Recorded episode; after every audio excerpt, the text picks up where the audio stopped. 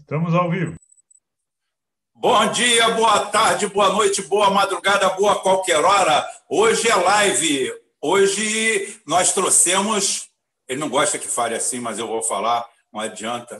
Eu trouxe para vocês mecânico de maluco para cuidar dessa cabecinha de vocês. Isso é para vocês que vocês ficam falando por aí. Ah, o Rubão não suporta a academia. Ah, o Rubão é inimigo da academia. Eu não sou inimigo da academia. Eu sou inimigo dos medíocres. Os bons eu trago aqui tranquilamente. E hoje nós estamos trazendo Wagner Machado e estamos trazendo Felipe Quintas. Eu, eu não sou inimigo, eu sou inimigo dos ruins. Ruim é ruim. Então é o seguinte: esse programinha de hoje. Ah, primeiro é o seguinte: olha aqui, camisa, peraí, deixa eu botar aqui, camisa, essa camisa aqui, R$ reais. A descrição deve, deve estar aí embaixo, né? Super organizado aqui. Então é o seguinte, deve estar aí embaixo. Essa daqui, R$ reais com envio. É só mandar o endereço. Camisa de ótima, é ótima qualidade. Estou há uma semana já sem tomar banho com ela só. Gente, é maravilhosa, nem cheiro dá.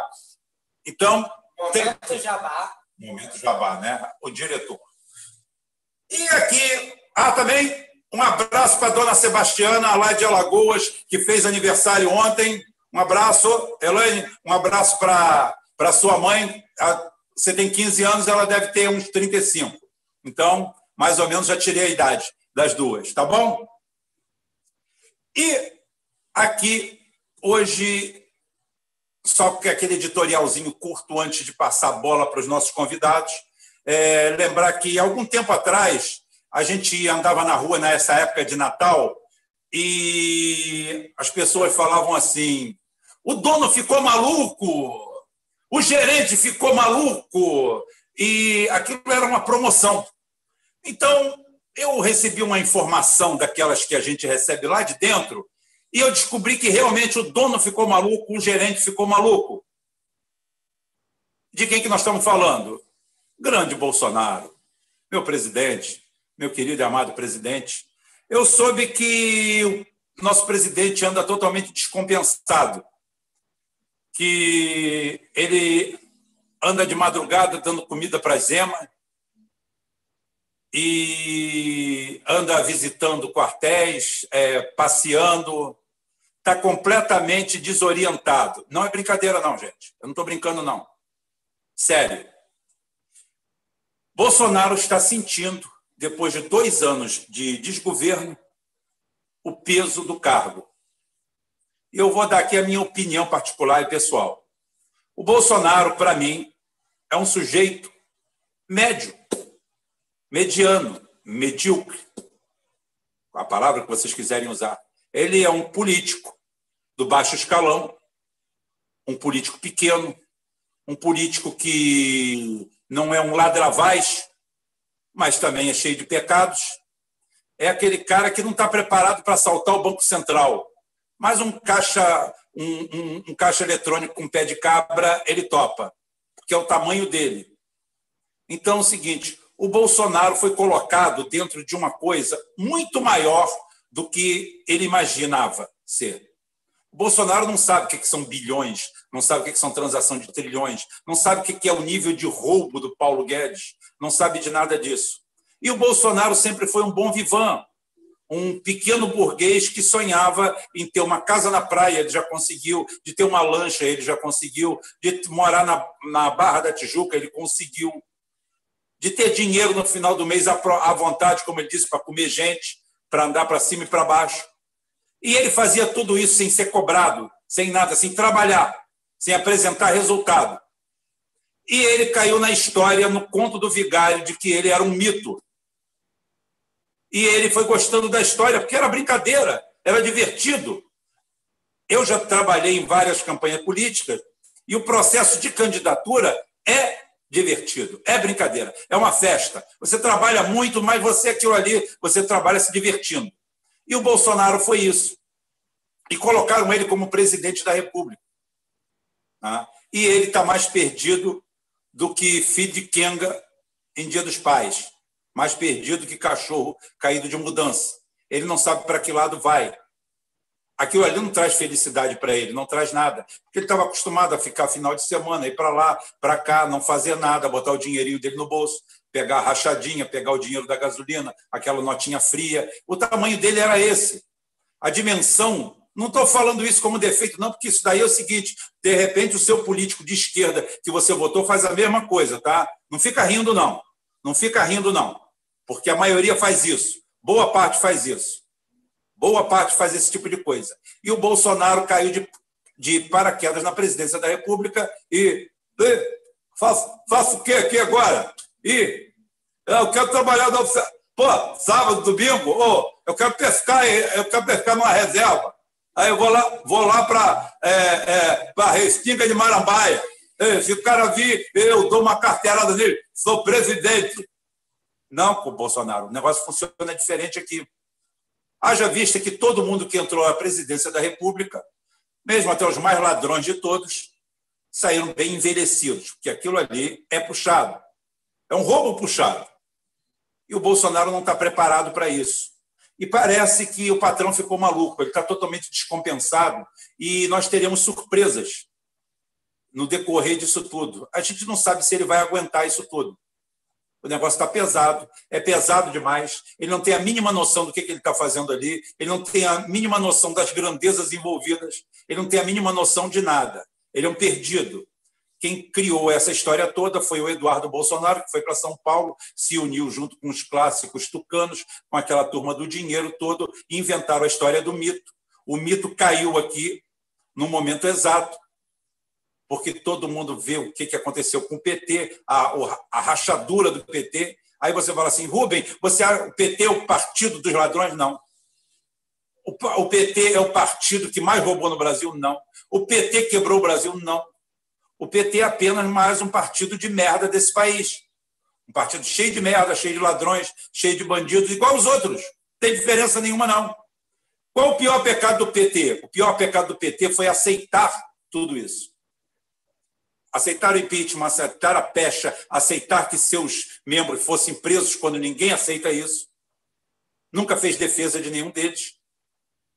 O Eunício saiu preso como líder do Congresso, do, do, do, do, do Senado, e a Dilma bateu palmas. Disse que aquilo é doa quem doer. E tudo que aconteceu, falaram para a Dilma, você está sofrendo é, golpe? Não, eu não estou sofrendo golpe nenhum. Era outra que não sabia, sabia até o que estava fazendo lá, fazia o que mandavam para ela, igual a esse. Então, na realidade, isso aí é a continuação do governo da Dilma, como eu sempre falei. Só que o Bolsonaro não está segurando a viola e eu não sei se ele vai conseguir segurar a viola, porque a vida está sendo muito dura e pesada para ele. Que dirá reeleição? Bolsonaro não aguenta mais quatro anos, porque Bolsonaro nunca foi de trabalho.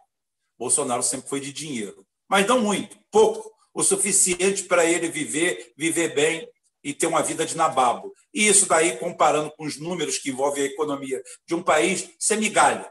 Isso daria para fazer tranquilamente só que precisa trabalhar. E trabalho não é o forte do nosso homem. Haja vista aí, cada um manda, cada um faz o que quer, e o quadro que nós temos é esse aí. Então, eu, fazendo isso aí, eu vou passar a bola aí para o meu convidado, que vai tentar é, fazer uma conexão. Ele está tá na mão dele, fazer uma conexão direta entre o perfil psicológico né, do brasileiro médio que é o nosso material de estudo, o material de estudo dele.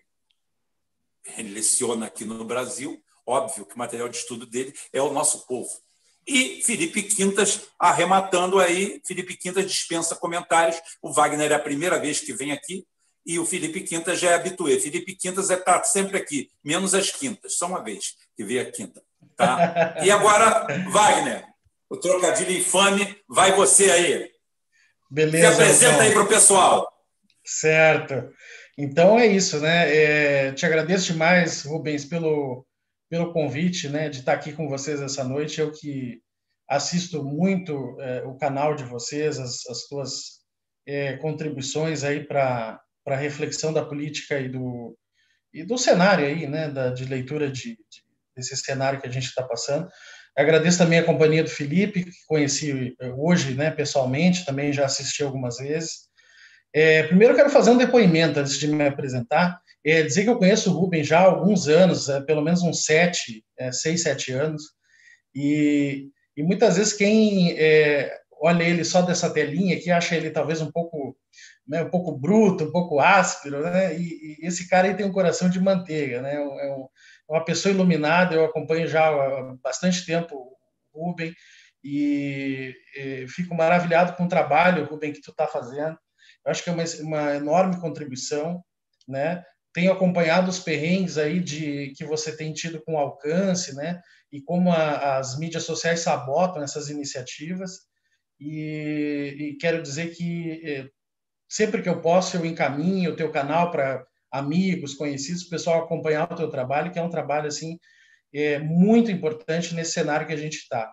Especialmente porque a gente vai eh, ver aí eh, uma explosão de uma bomba né, no Brasil, que você vem alertando já há algum tempo, a gente está vendo também o cenário, vai estourar uma grande bomba e a gente vai ter que é, recolher os cacos né, dessa explosão e tentar reconstruir um país, uma nação. Então, acho que trabalho é, de pessoas como tu, assim, né, e, e, pena que não tem mais pessoas como tu no cenário, né, na, na política e, e, no cenário assim da, da leitura de conjuntura para ajudar a gente a ter um norte, a ter um caminho.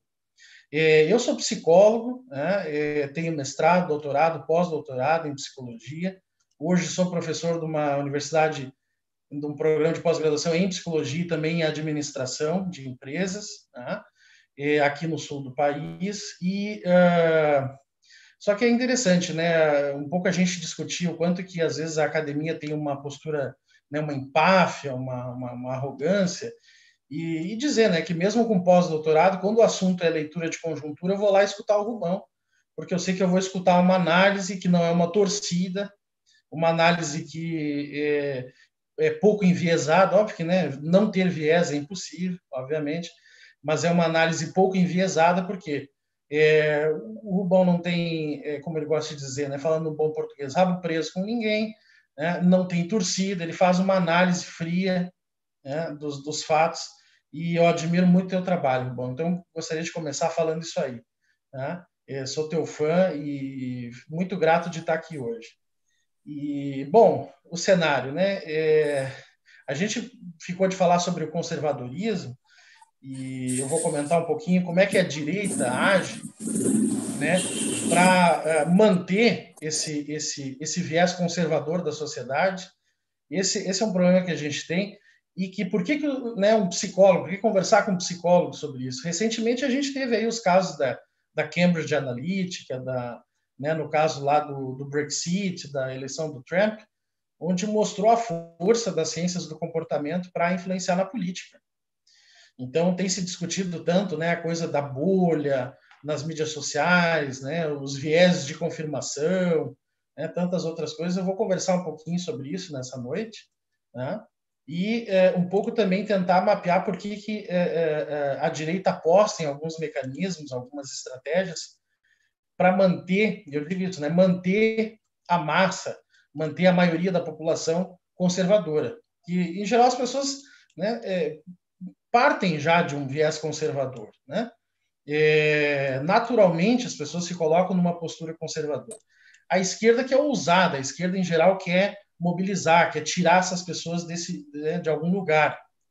Só que o que eu tenho visto, né, e acompanhado as discussões, inclusive aqui no programa do Rubens, é que as estratégias, talvez, de mobilizar as pessoas, de né, fazer com que elas entendam, se apropriem do lugar que elas estão e o que, que pode ser alternativas, muitas vezes mais afastam as pessoas do que aproximam um movimento de mudança. Né? Então, acho que a esquerda, nesse sentido, tem que largar um pouco, e principalmente a esquerda acadêmica, porque pessoas como o Rubem estão preocupadas em falar para o trabalhador, para a pessoa simples, para o brasileiro médio. Né? É, e muitas vezes a esquerda acadêmica está lá agarrada nos livros empoeirados e, e, mesmo academicamente não é muito competente porque é, desconsidera avanços na ciência aí do, do comportamento que poderiam ajudar bastante. Vamos pegar só esse tópico da comunicação, né? O quanto que a comunicação na esquerda falha tremendamente quando você tem, por exemplo, essa né, mensagem mal dada, quando você tem toda essa confusão aí que a gente vê de, eh, de rachas, né, de, eh, e também o problema que vocês têm levantado bastante, a questão do identitarismo, né? Como é que você vai se aproximar né, do, do, do trabalhador, da pessoa simples, é, no Brasil, um contexto de baixa escolarização, né, é, numa linguagem agressiva, numa linguagem de rompimento, disruptiva, que muitas vezes vai gerar o efeito não desejado, ou seja, você vai afastar esse trabalhador, você vai afastar essa pessoa simples, poderia estar do teu lado, né, é, trabalhando aí para a mudança da sociedade. Então, eu separei algumas é, coisas para a gente conversando, vou dar aqui um, um, um start, né, um início na, na, minha fala, mas, claro, né, depois abrir para a gente ir é, é, comentando. É, uma das coisas que eu queria falar, talvez, assim, antes de chegar na questão do, do conservadorismo propriamente dito, eu acho que um pouco falar do, do raio-x da nossa sociedade hoje, Rubão, que me preocupa muito enquanto um profissional da saúde.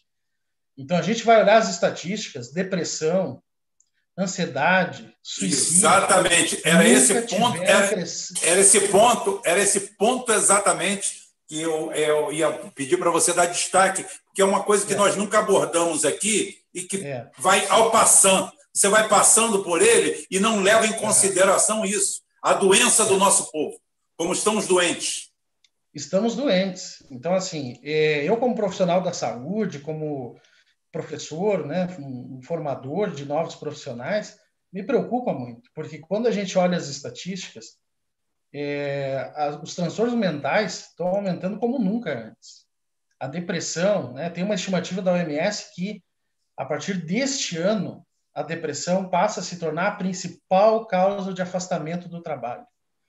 Ou seja, há uma perda econômica significativa para os países, né? É, por exemplo, aqui no Brasil, a estimativa é que se perde com os transtornos mentais no trabalho a mesma quantidade que se investe no setor de minas e energia. Então, imagina, o Brasil que já é né, um, um país que tem uma economia voltada né, para as questões de extração e agronegócio, você ter o mesmo montante que é investido na, nesse setor de minas e energia, é, você perde dinheiro em função né, da você perde em produtividade, perde em produção por conta dos transtornos mentais. E claro, né, a gente não pode ter um olhar simplista para isso. Isso se deve a diversos fatores. Então, hoje tu tem uma sociedade onde tudo é mais incerto. Me corrija se eu estiver falando bobagem aí, Rubem. Mas é, negativo, geração... negativo. Eu tô, eu tô, eu tô só prestando atenção. Tá. Porque tem tudo a ver com o desenvolvimento é. da tem tudo a ver com o desenvolvimento, não só meu, depois o, o Felipe vai entrar, uhum. não quero te interromper, e é o seguinte: tem tudo a ver com o desenvolvimento, é, vamos dizer, da nossa vertente. O que a gente vê é exatamente isso. Eu estou falando, e eu posso falar como vítima. Eu, eu estou em tratamento de depressão. Eu tomo, é, é, eu tomo esse talopram de 10 miligramas todo dia com 10, uhum. regulou caramba, ótimo. Mas eu uhum. tomo. Eu tive no fundo do poço. Eu tive no é. fundo do poço. Então é um retrato vivo. Tá? É, e essa é a realidade hoje de cada vez mais pessoas, né? no Brasil e no mundo. Então, assim, a gente vive hoje numa sociedade de onde as pessoas é, confundem a questão de se engajar com o trabalho, né? aquele, aquele envolvimento com o trabalho que gera prazer, gera satisfação com o sobretrabalho, né? Então as pessoas estão lá domingo postando foto nas mídias sociais, ah, domingo, mas eu tô aqui trabalhando. Poxa, bicho, domingo é o dia de você estar tá com a sua família, brincar com o seu cachorro, né? Não é dia de estar tá trabalhando. Então a, a sociedade ela ela ela está invertendo aí algumas alguns valores, né? E também a, a questão da extrema precarização. Né? Então as pessoas estão de certa forma, tolerando mais abusos no contexto de trabalho por medo do, do, do desemprego, da informalidade. Né? É, a gente tem um cenário, então, é, é, é, de, de cada vez mais precarização do trabalho, os trabalhadores estão perdendo direitos. Tem até uma expressão da OIT, que é a Organização Internacional do Trabalho, que fala em trabalho decente. Né? É um conceito até não é novo, é um conceito já antigo. E o trabalho decente envolve justamente o respeito a essas é, diretrizes do trabalho, dos direitos, dos direitos a ter um sindicato, tudo mais. Ora, todas essas mudanças recentes que tiveram no âmbito do trabalho levaram o trabalhador a ter medo de se organizar, a ter medo de sofrer, uma represália e, dali a pouco, perdeu seu emprego, caindo na informalidade. Então, você tem hoje um exército de desalentados, né? um monte de gente que já desistiu de procurar emprego, e muitos ainda caem naquele conto do que a gente brincava, né? conversava esses dias no, no WhatsApp, né, Rubem, daquele conto da carochinha do, do empreendedor de, de bolo de pote, né?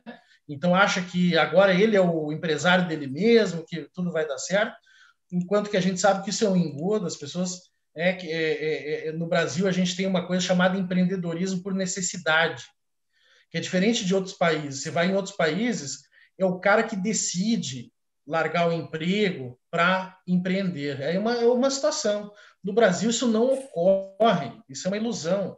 O que ocorre é as pessoas é, perdem os seus empregos, caem na informalidade e aí viram empreendedores por necessidade. E aí é uma certa glamorização, mas essas pessoas não têm é, horas de trabalho definida, trabalham para caramba, né? É, é, contam com recursos é, precarizados, né? Muitos, por exemplo, trabalhadores que empreendem na área de, enfim, produção de alimentos, por exemplo, né? muitas vezes não têm equipamentos adequados, não tem né, toda a estrutura que seria adequada para esse tipo de serviço é, tem jornadas exaustivas.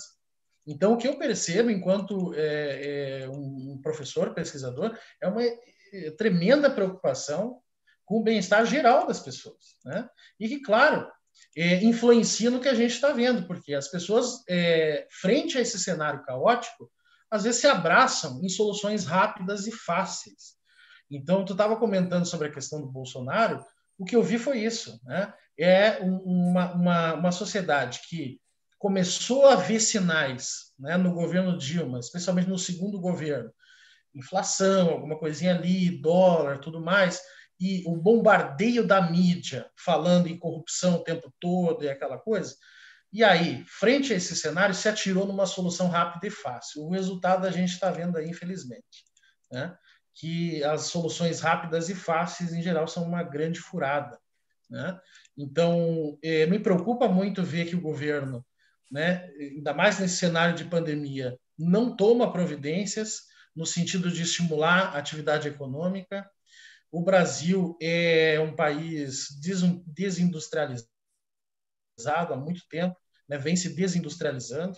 Se não me engano, acho que desde os governos militares, né? Então você tem ali Collor, Lula, Dilma. Acho que com o Lula um pouco assim a indústria naval e petrolífera deu uma, uma respirada, né? Mas assim muito aquém, por exemplo, da China. Eu vejo que um grande é, espelho que a gente poderia ter é, em relação ao desenvolvimento é a China. A China é, cresceu, se desenvolveu porque investiu pesado em pesquisa, né? Que é a minha área, pesquisa, ensino e indústria.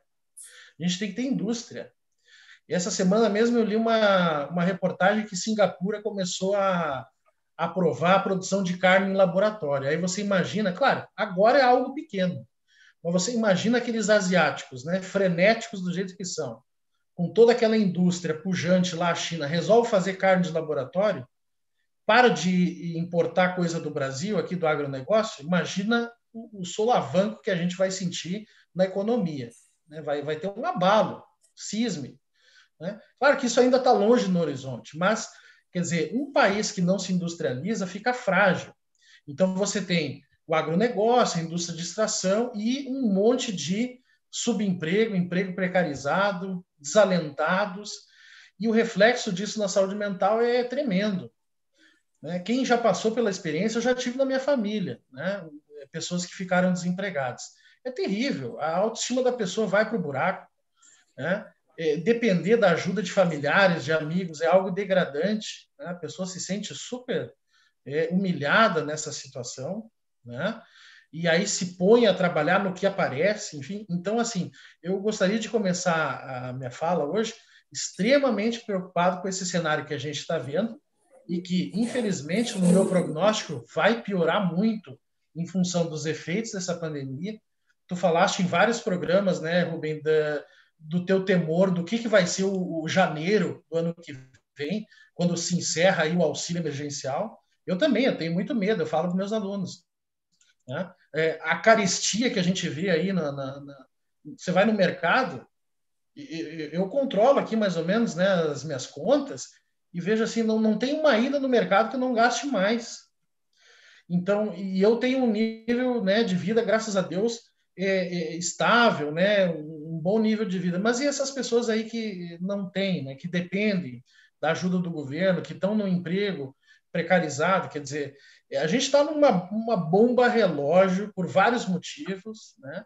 E eu queria, acho que, começar a nossa conversa enfatizando isso, que a gente está num período aí complicado, que me inspira muita preocupação, e eu acho que os nossos líderes políticos da esquerda, ou é, dessa outra vertente, né, que talvez seja necessária, né, talvez algo mais focado no, no, no, que você chama atenção, né, no nacionalismo, uma coisa mais concatenada com o desenvolvimento, é, com a defesa da, dos valores e das riquezas nacionais, é, que vai ter que é, gerar uma estratégia rápida para acessar esse problema. A gente está diante de uma bomba relógio a estourar. Wagner, é, eu, eu, uma coisa que eu tenho que falar é o seguinte: essa, essa carne 3D, né, que provavelmente vão ser uhum. feitas em impressoras, né, vai ser uma coisa muito bonita. É, você fala assim, é, de uma forma, mas eu, eu uso para isso aí a, a tese do, do marca-passo, quando a gente fala que as coisas, as coisas é, são para muito longe, dá muito tempo. O primeiro marca-passo era carregado num carrinho de supermercado, devia pesar uns 150 quilos e o cara empurrava ele. Devia ter duas baterias de caminhão. E dez anos depois disso já estava sendo implantado dentro da pele do sujeito. Então, quer dizer, a gente tem um descompasso muito grande então, hoje, o cara faz isso aí, de repente, daqui a dois anos, essa tragédia já está aí no mercado. E pior é você ver vegano idiota, sem nenhum senso geral do planeta em que ele vive. O cara quer comer carne, quer comer é, moita, quer comer alguém atrás da moita, é problema dele. Né? É o que eu falo. eu, eu ontem fiz uma coisa que, claro, que você tem contato direto com isso, que faz parte da sua, da sua matéria-prima, né? Isso daí que eu estava falando sobre drogas. E eu estava falando, fiz uma, uma postagem lá, as minhas postagens no Facebook, quase todas elas têm um tom irônico, que eu levei depois de ter todas as contas destruídas. Mesmo assim, a cada 15 dias eu pego um mês de gancho, não tem problema. Mas é o seguinte, e eu estava falando, e apareceram os defensores. Apareceram os defensores da droga muito, sempre, sempre fui. Não adianta, não, não melhoro mais. Tá? Então é o seguinte: o que, que acontece? Eu, eu falo o seguinte: aí apareceram os defensores. Não, porque, pô, pô, eu falei, gente, vocês não me entendem. Eu sou totalmente a favor da liberação de todas as drogas, leves, médias, pesadas e ultrapesadas. Eu sou a favor do livre-arbítrio. Cada um faz o que quiser, o que bem entender. Eu sei quando eu estou fazendo algo errado. Inclusive, meu pai me ensinou o seguinte: você está fazendo algo errado, aproveita, porque já está errado mesmo. Tá? Se você está dentro de um banco arrombando a gaveta, meu amigo, tenta arrombar o cofre. Tu já está cagado. Tu já está na merda. Se está fazendo algo errado, aproveita. Então é o seguinte: eu sei o que é chegar numa sexta-feira e falar assim: hoje eu vou empurrar o pé na jaca.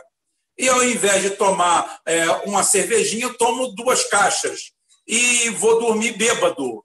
Tá? E eu vou chegar para no dia seguinte e falar assim: não, meu filho, meu filho de 13 anos, papai fez aquilo, porque aquilo é ótimo para a saúde. Inclusive, eu vou trazer aqui 10 estudos médicos, um inclusive psicológico, do meu amigo Wagner, provando que encher a cara é ótimo para a saúde por causa disso, disso, disso, disso. Não! Eu fiz uma coisa por livre-arbítrio, arco com as consequências e pronto. Então é o seguinte, o que não dá para não dá para fazer as pessoas fazerem algo que não é moralmente, não é só moralmente é, depreciado pela sociedade. Existe implicação é, criminal, existe implicação na cadeia produtiva da onde vem aquilo e existe a própria saúde. E o cara vem para você e fala o seguinte: o meu filho, o meu filho de 13 anos que brincou comigo hoje, a filha falando para mim: "Mãe, Mãe, fala, filha, mas a senhora fica brigando comigo, maconha é bom é bom para curar o câncer. Aí a mãe fala, filha, você não tem câncer. Você não tem câncer. Então, como é que você está querendo defender a maconha para ter o uso Tá? Se você não tem, não tem câncer. Então é o seguinte: muitas vezes é a abrangência da coisa e o destaque que se dá à coisa.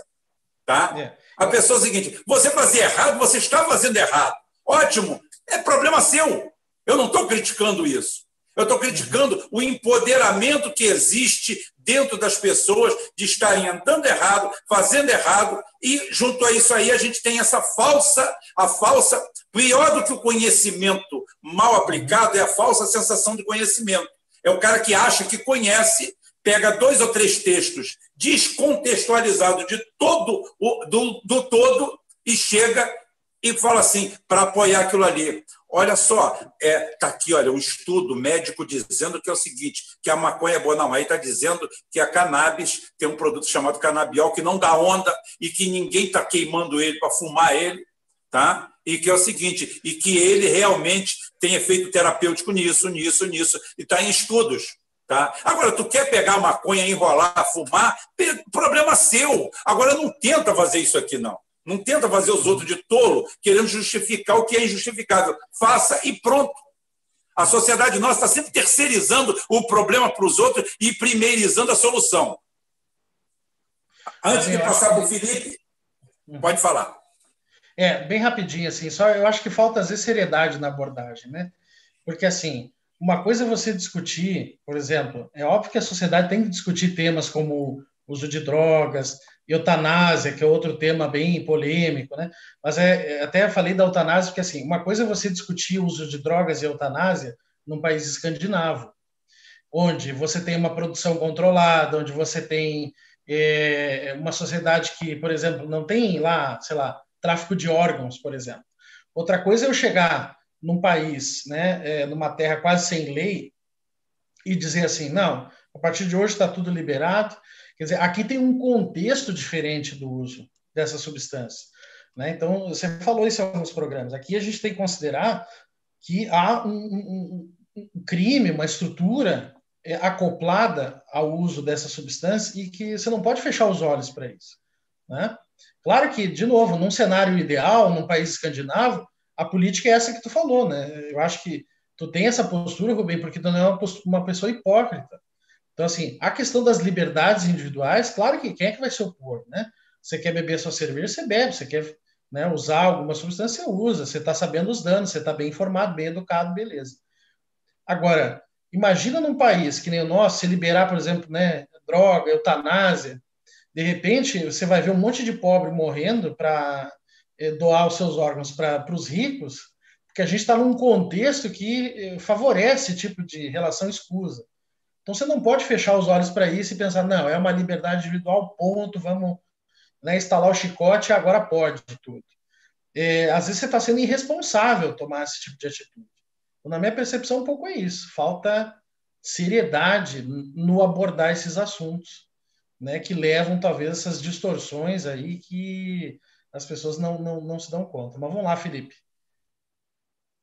É, o, só, só antes de deixar para o Felipe, eu vou até pendurar para o Felipe, né? Para o Felipe ficar pendurado isso aí, que é o seguinte: Felipe, eu sei que não vai, não vai pegar o gancho mesmo. Olha só, gente, para os escandinavos de plantão, você tem que saber que a, a Escandinávia é um povo isolado, que tem uma civilização acumulada de 3 mil anos, tem um tamanho, apesar dos países europeus é, não serem grandes, mas a Escandinávia junta é maior do que a região sudeste do Brasil, os quatro países lá da Escandinávia, tá? Três, quatro, cinco é, são maior que o Brasil e tem uma população menor que a grande São Paulo. Então, e tem um produto interno bruto imenso. E tem uma cultura centenária lá aonde não adianta você dar um comprimido para o povo brasileiro e tentar transformar ele em escandinavo. Felipe, bola contigo, tema livre. A gente já tem aqui, já temos um psicólogo para tratar da nossa cabeça. Então é o seguinte: solta o remo aí, qualquer coisa, o Wagner já leva a gente internado. Boa noite, Rubão. Boa noite, Wagner. Boa noite a todos que nos assistem. Né? Pegando esse, pegando esse gancho em particular aí de Escandinávia, talvez um dado que pouca gente sabe maconha e drogas em geral são um tabu imenso na Suécia. Né? a maconha é mais liberada no Brasil do que na Suécia. Inclusive, as penas para, para quem está com um cigarro de maconha na Suécia são imensas. Né? A pessoa pega uma cana de anos ali, se tiver com um cigarro de maconha. E não tem nenhum político, nenhuma força política que propõe a liberação de drogas lá, dada a força do, do, do tabu. Então, tá, justamente por ser, um, por, por ser um país extremamente desenvolvido, tem uma sociedade extremamente coesa, apesar da imigração, mas é, é uma sociedade conservadora, e é isso que mantém a unidade do país e é isso que garante a base para o, o, o progresso contínuo dele. Não estou falando que tem que proibir a maconha para ter progresso. Cada país tem que encontrar a sua fórmula. Né? É, por exemplo, impor essa fórmula é, absolutamente proibicionista, por exemplo, no, no, Rio de Janeiro, no Arpoador, por exemplo, não daria certo. Né? Ali é, é, é, é, outro, é outro esquema, é, é, outro, é, outra cultura, a gente tem que ver os, diferen, os diferentes contextos. Né? Mas é que muitas vezes o, pessoal da lacração fica usando a Escandinávia como exemplo, né? E, e, e, não se toca que a Escandinávia não é exatamente um lugar de, de, lacração e identitarismo, até porque se fosse já teria fundado há muito tempo. Né? Se fosse, não teria alcançado o desenvolvimento que alcançou. Né? E isso. Você está querendo dizer que a Escandinávia não é nenhuma Escandinávia? Não, não é. A, a Escandinávia. lá policial atira na cabecinha, né? Quando teve lá um, um assaltante na Dinamarca que estava que estava assaltando a faca, o cara estava fazendo assalto à faca. A, a, polícia atirou na cabeça dele e ficou por isso mesmo. Ou seja, é, não teve ONG, não teve Marcelo Freixo, não teve, não teve direitos humanos, não teve pessoal, não, não teve nada. Atirou na cabeça e, e, ficou por isso mesmo. Isso, foi o, isso aconteceu em 2015 e não aconteceu mais lá depois disso. Né? Foi uma vez só para nunca mais. Imagina se isso, se isso acontece aqui, né? Aqui tá, tá rolando tiro, a bandidagem tá, tá mandando tiro para todo lado, acerta uma criança, a culpa é de quem? Da polícia. Né? A mídia já, já coloca a culpa na polícia. Na, na Escandinávia não, não tem isso. Né? Então, política de segurança lá é, é a vera. Né? outra coisa, que questão, questão familiar. Né? É, Escandinávia é um país extremo, são, são países né, extremamente conservadores em, em termos familiares. Né? Então, é muito comum os, suecos, os noruegueses casarem e terem filho com 19, 20 anos. Isso para eles é. Geralmente eles têm dois, três filhos. Assim, isso para eles é, é, Inclusive a Suécia tem a maior taxa de. tem uma das maiores taxas de, de natalidade do primeiro mundo e maior que o Brasil. Né? A, a, o sueco está tendo mais filho hoje que o brasileiro, em, em média. Né? Então, isso é um dado interessante a, a, se, a se observar. Né? E eles têm toda uma, uma exaltação da vida familiar, que, é claro, tem lá a questão assim, de tolerância com homossexual, isso, isso em geral tem, mas não é comum certa extravagância, né? Tipo, é homem de cabelo rosa na rua. É mais fácil você ver isso no Rio de Janeiro do que em Estocolmo, em Malmo, no Oslo, numa cidade. E quanto mais para o interior, mais conservador ainda. Então, então é, um, outro, um, outro dado, um outro dado também que, que, que pouca gente sabe, né? É, no, hoje, hoje nem tanto, né? mas nos, nos, anos 60, 70, a social-democracia cortava aula de história, aula de história, geografia nas escolas, porque dizia que as pessoas tinham que aprender matemática, física, que era para trabalhar na indústria. Então, o currículo de história nas escolas era bem precário, né? ficava basicamente com disciplinas técnicas, né? porque é uma população pequena, uma indústria poderosíssima, então tinha que pegar o máximo de gente para a indústria. Então, as ciências sociais foram bastante desprestigiadas na Suécia, tanto que não, quase não tem sociólogo sueco, quase não tem. É, cientista político sueco é muito difícil. Agora, engenheiro sueco, físico sueco, isso tem, isso tem para caramba. Né? Não estou falando que é bom ou que é ruim, mas são as condições particulares de, de cada país. Só estou acentuando a, a diferença da Escandinávia real para a Escandinávia imaginária, que é utilizada. É, Felipe, e ainda tem aquele, aquele, aquele caso lá, né, que é até um cara lá que tem um programa, um cara é, é ator, é, que desmascarou, acho que foi na, foi na Noruega, né? Aquela história do.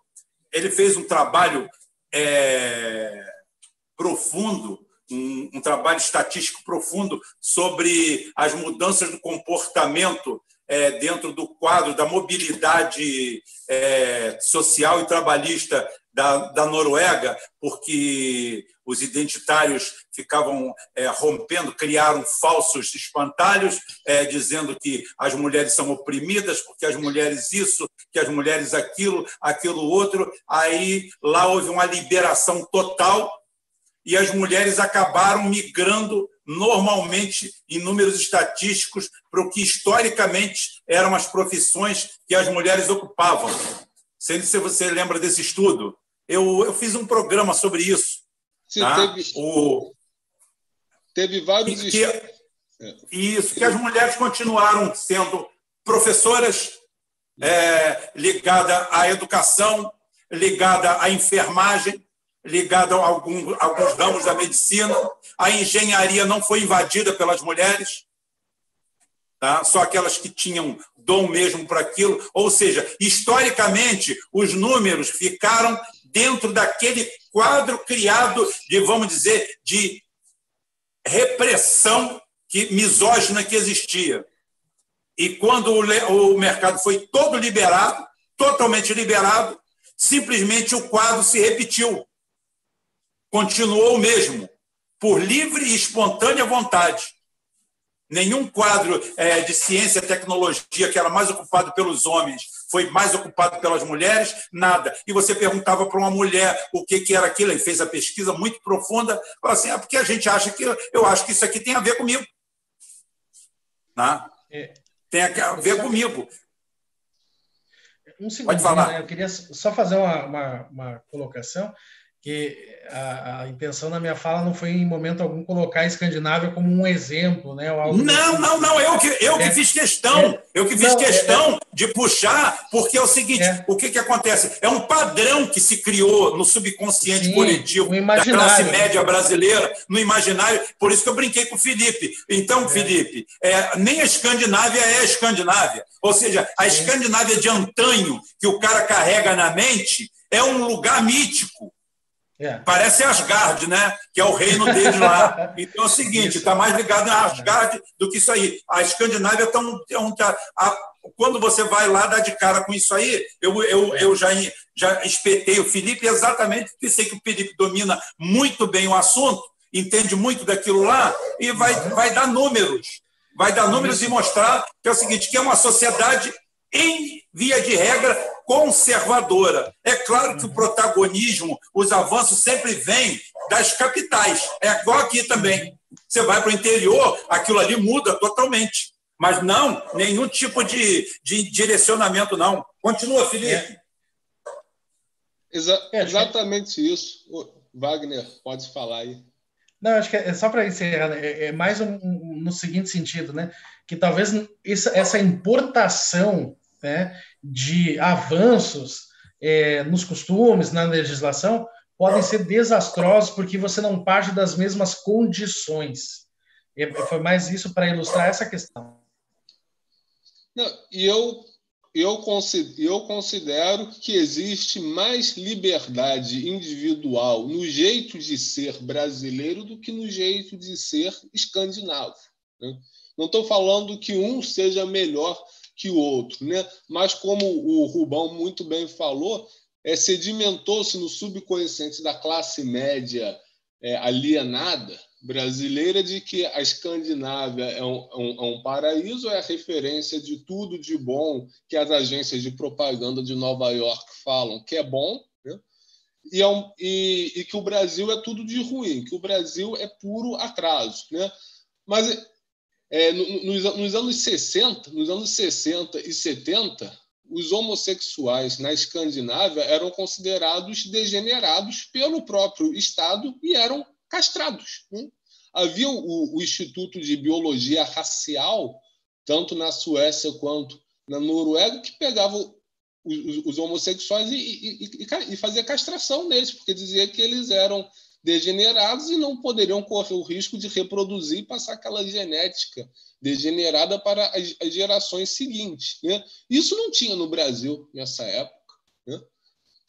Nessa época, apesar de, de todas as limitações, mas havia um, uma grande margem para os, para os homens e as mulheres homossexuais atuarem. Né? Basta ver que foi nessa época que nem Mato Grosso fez sucesso, né? É, Calbi Peixoto fazia sucesso, todo mundo sabia que ele era gay, né? mas fazia, fazia sucesso, mesmo assim. Né?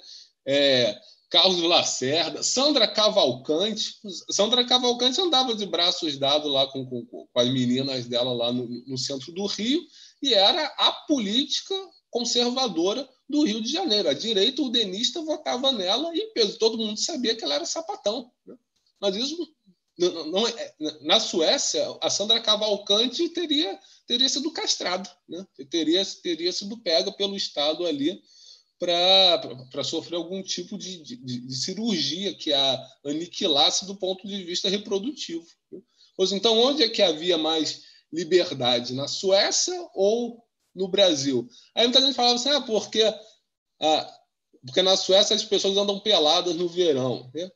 Isso é uma questão biológica porque como o inverno deles não tem luz, né, eles ficam praticamente metade do ano sem luz. Quando chega no verão, eles têm que, eles têm que ficar pelados lá nos parques lá para pegar o, o, o sol, né, para pegar a vitamina D que o corpo precisa. Isso é um instinto biológico, isso não tem nada a ver com progressismo. Isso é uma coisa que é feita milenarmente lá de, desde sempre. Né? Então, isso não tem nada a ver com, com ser avançado, ter ideias progressistas. Isso aí é um hábito deles que vem da própria que vem da própria natureza do, do clima. Né?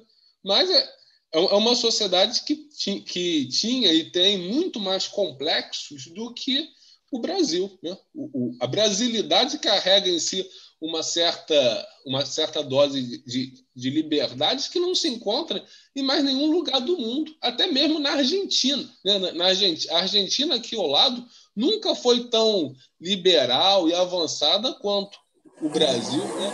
Conheço, argent... conheço argentinos, por exemplo, que, que conheciam pessoas argentinos que vinham para cá nos anos 70 e ficavam surpreendidos com o grau de liberdade individual que tinha no Brasil. Né? É, pô, fala, pô, isso na Argentina. Felipe, Felipe, eu, eu, sou, eu sou um pouquinho mais gasto do que você e que o Wagner, e eu peguei a ditadura militar brasileira, a tal ditadura militar brasileira, tá?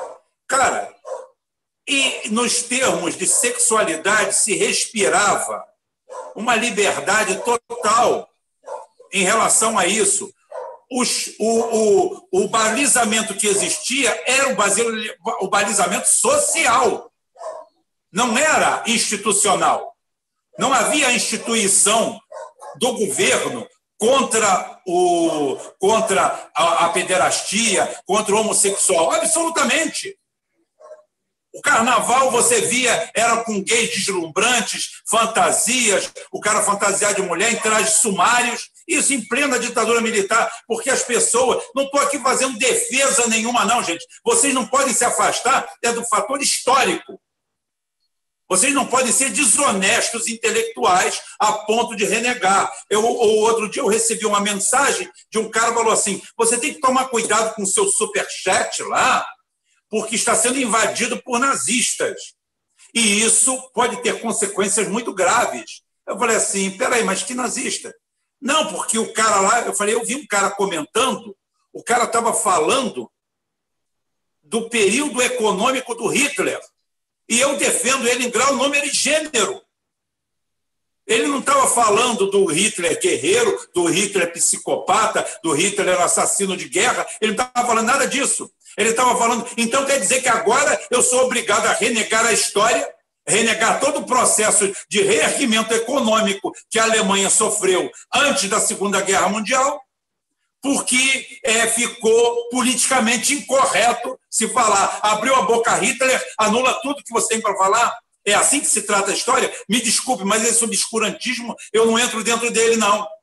E a mesma coisa, porque tem gente que acha que na ditadura militar a gente andava na rua e a cada hora aparecia um cara de farda, te dava um tapa na cara, te dava uma coronhada ou sumia com você. Não é bem assim, não. Não é bem assim, bem. não. Teve grupos que entraram em combate, entraram em guerra, não estou entrando no mérito da questão, e eram perseguidos. O cidadão comum ia trabalhar, voltava, não via absolutamente nada. Ia ver jogo do Flamengo, do Fluminense, do Vasco, ótimo. Carnaval, tinha gente pelada com o rabo de fora, gay para lá, gay para cá, e não havia perseguição institucional nenhuma. Quem fala isso é mentira. A, a, a perseguição que alguém pode falar era, não era perseguição, não. Não é perseguição, não. Era simplesmente aquela doutrinação de família, o que o Felipe acabou de falar, que ainda existe na Suécia.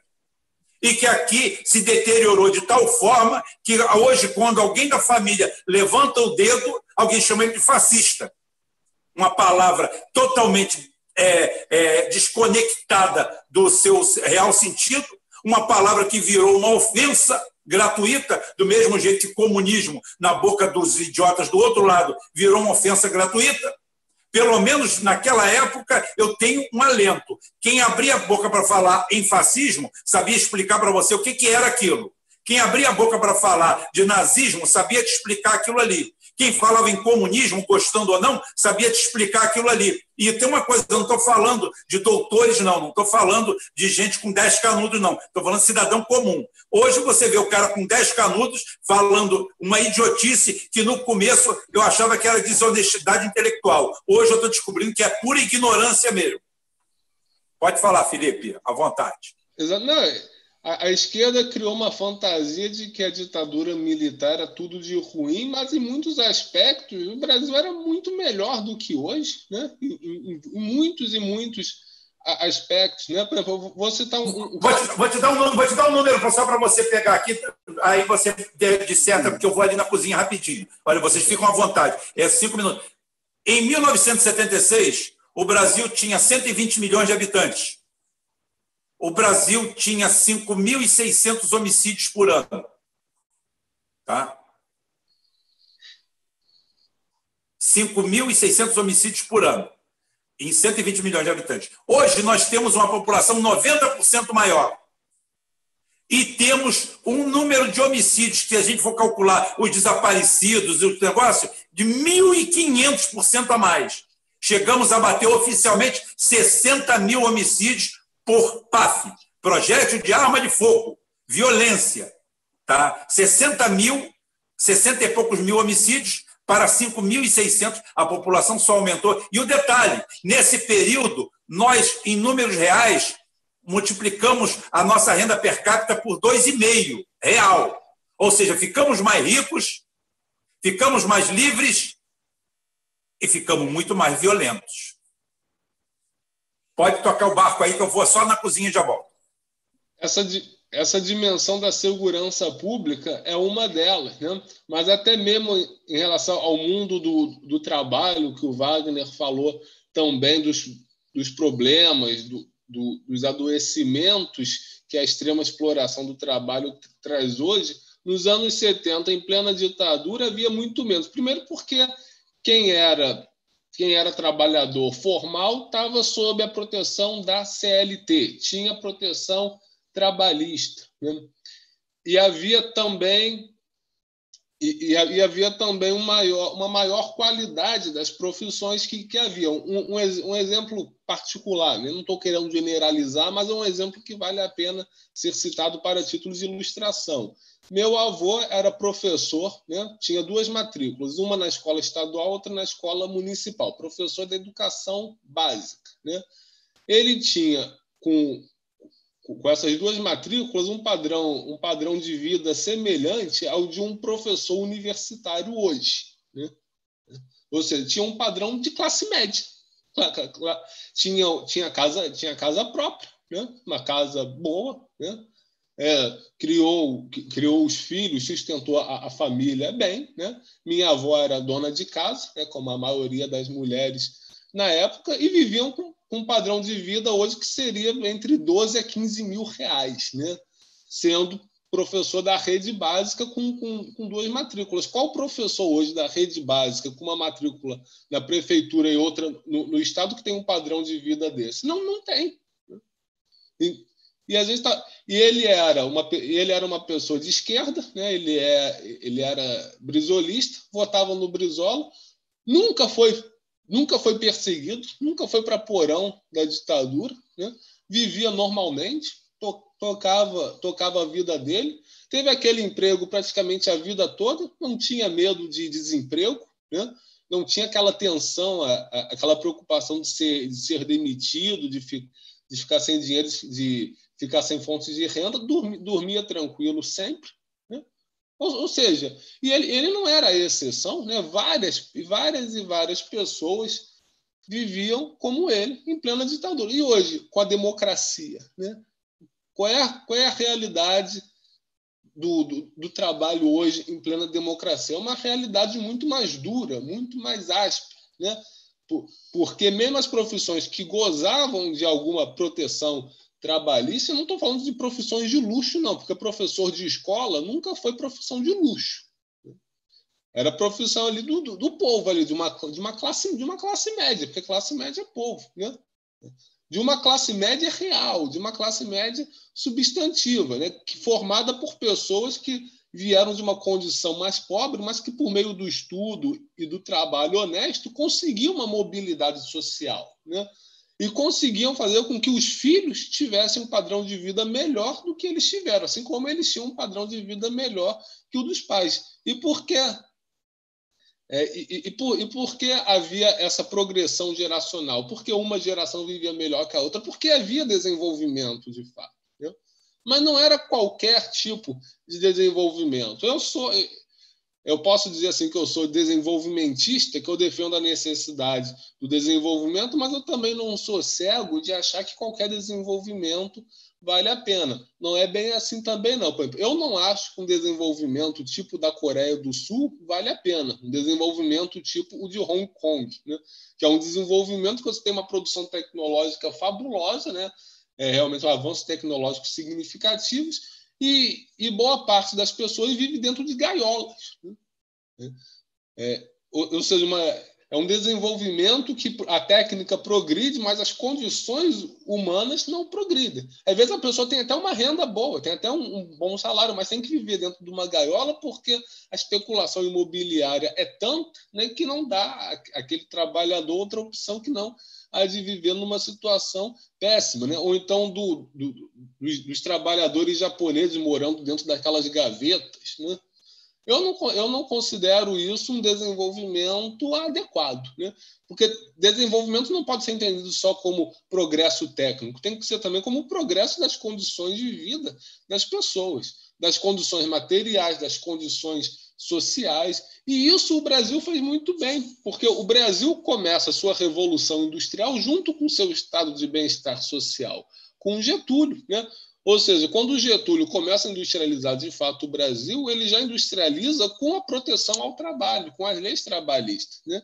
E eram leis trabalhistas bastante generosas. Né? O salário, o salário mínimo da época do Getúlio só foi ser o salário mínimo da época do Getúlio do Estado Novo, que muita gente achava que era baixo, a esquerda, os pianos, dizia que era um salário de fome, mas é, só foi na, na, era PT o salário mínimo só foi ser maior que o da era que o, da, que o do Estado Novo já para 2012, 2013. Ou seja, em 2010, 2009, 2010, no auge da era PT, o salário mínimo tinha um poder de compra inferior ao que tinha com o Estado Novo. E se a gente for falar, então, do segundo governo do Getúlio e do governo JK, quando o salário mínimo atingiu o seu pico, né?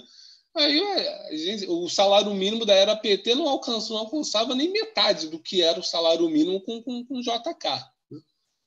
Então, é, mas isso porque, havia um desenvolvimento acoplado com, com uma ideia de que, era, de que era preciso dar condições dignas de vida. E a ditadura militar manteve isso. Né?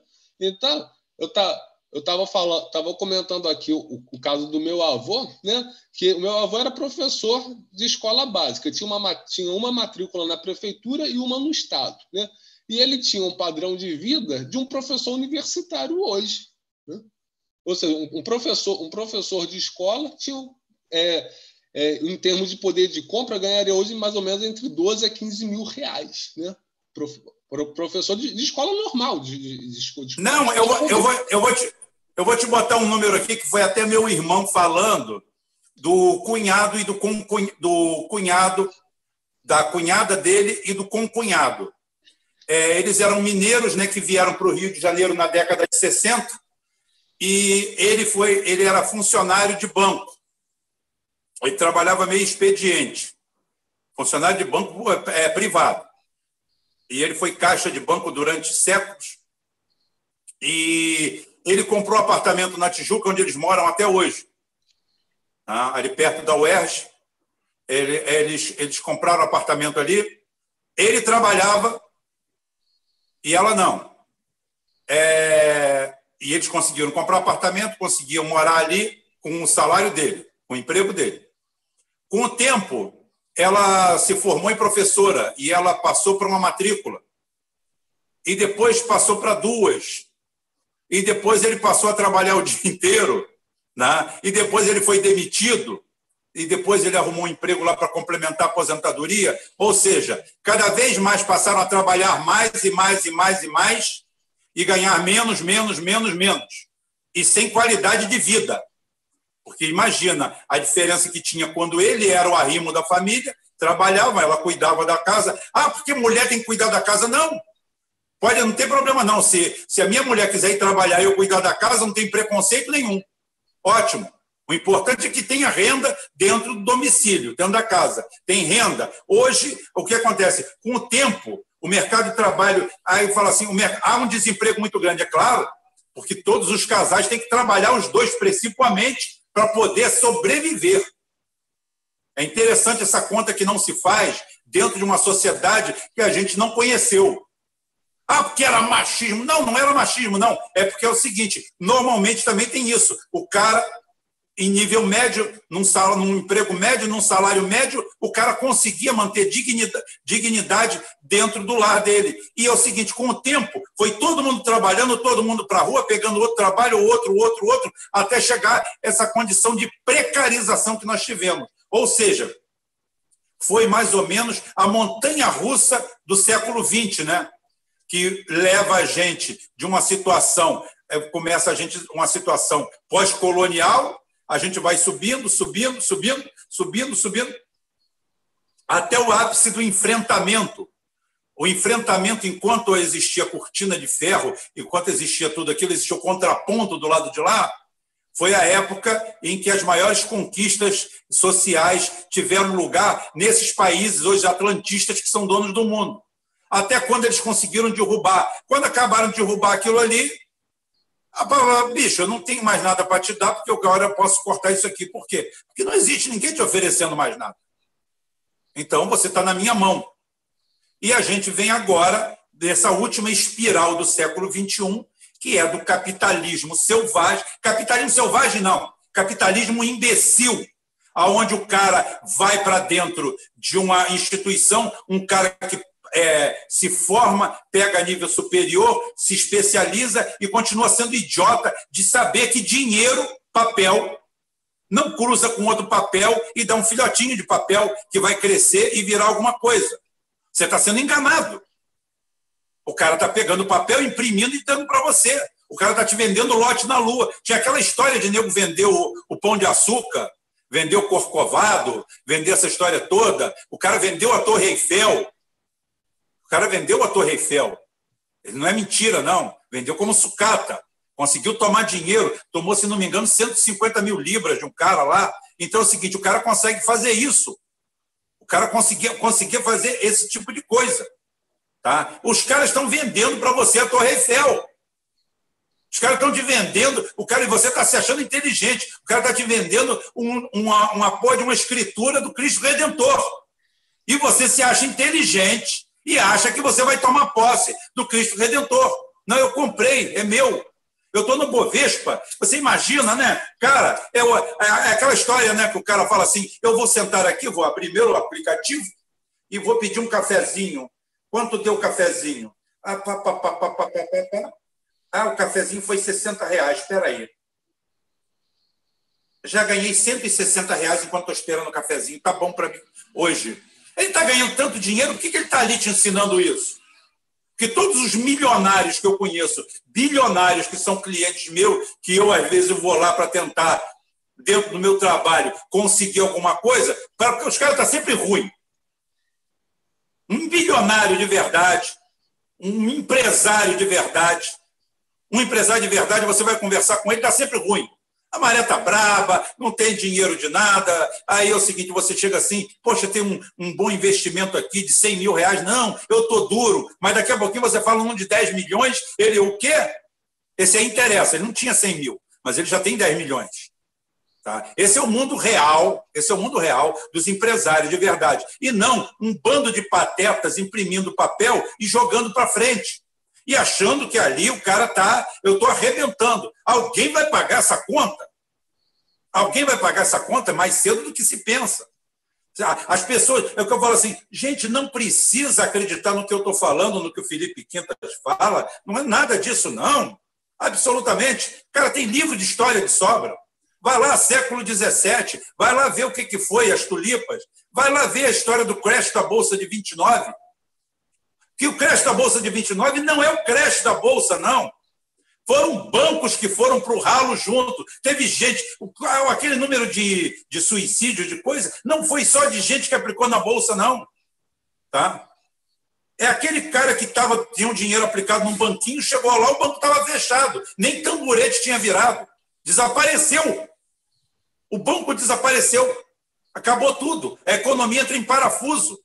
E esse pessoal está acreditando nisso. Felipe, é, incentiva esse pessoal aí a, aplicar na bolsa aí. Vamos fazer uma trader aí para aplicar na bolsa. Eu, você e o, e, o, e o Wagner. O Wagner cuida do lado psicológico dos meninos. Eu vou passar o número da minha conta, né? Aí eu vou dizer que essa é a bolsa de valores, né? Aí eu vou pedir para eles transferirem para a bolsa aí que eles vão ganhar muito dinheiro, né? É, é, é, é, é inacreditável isso, né?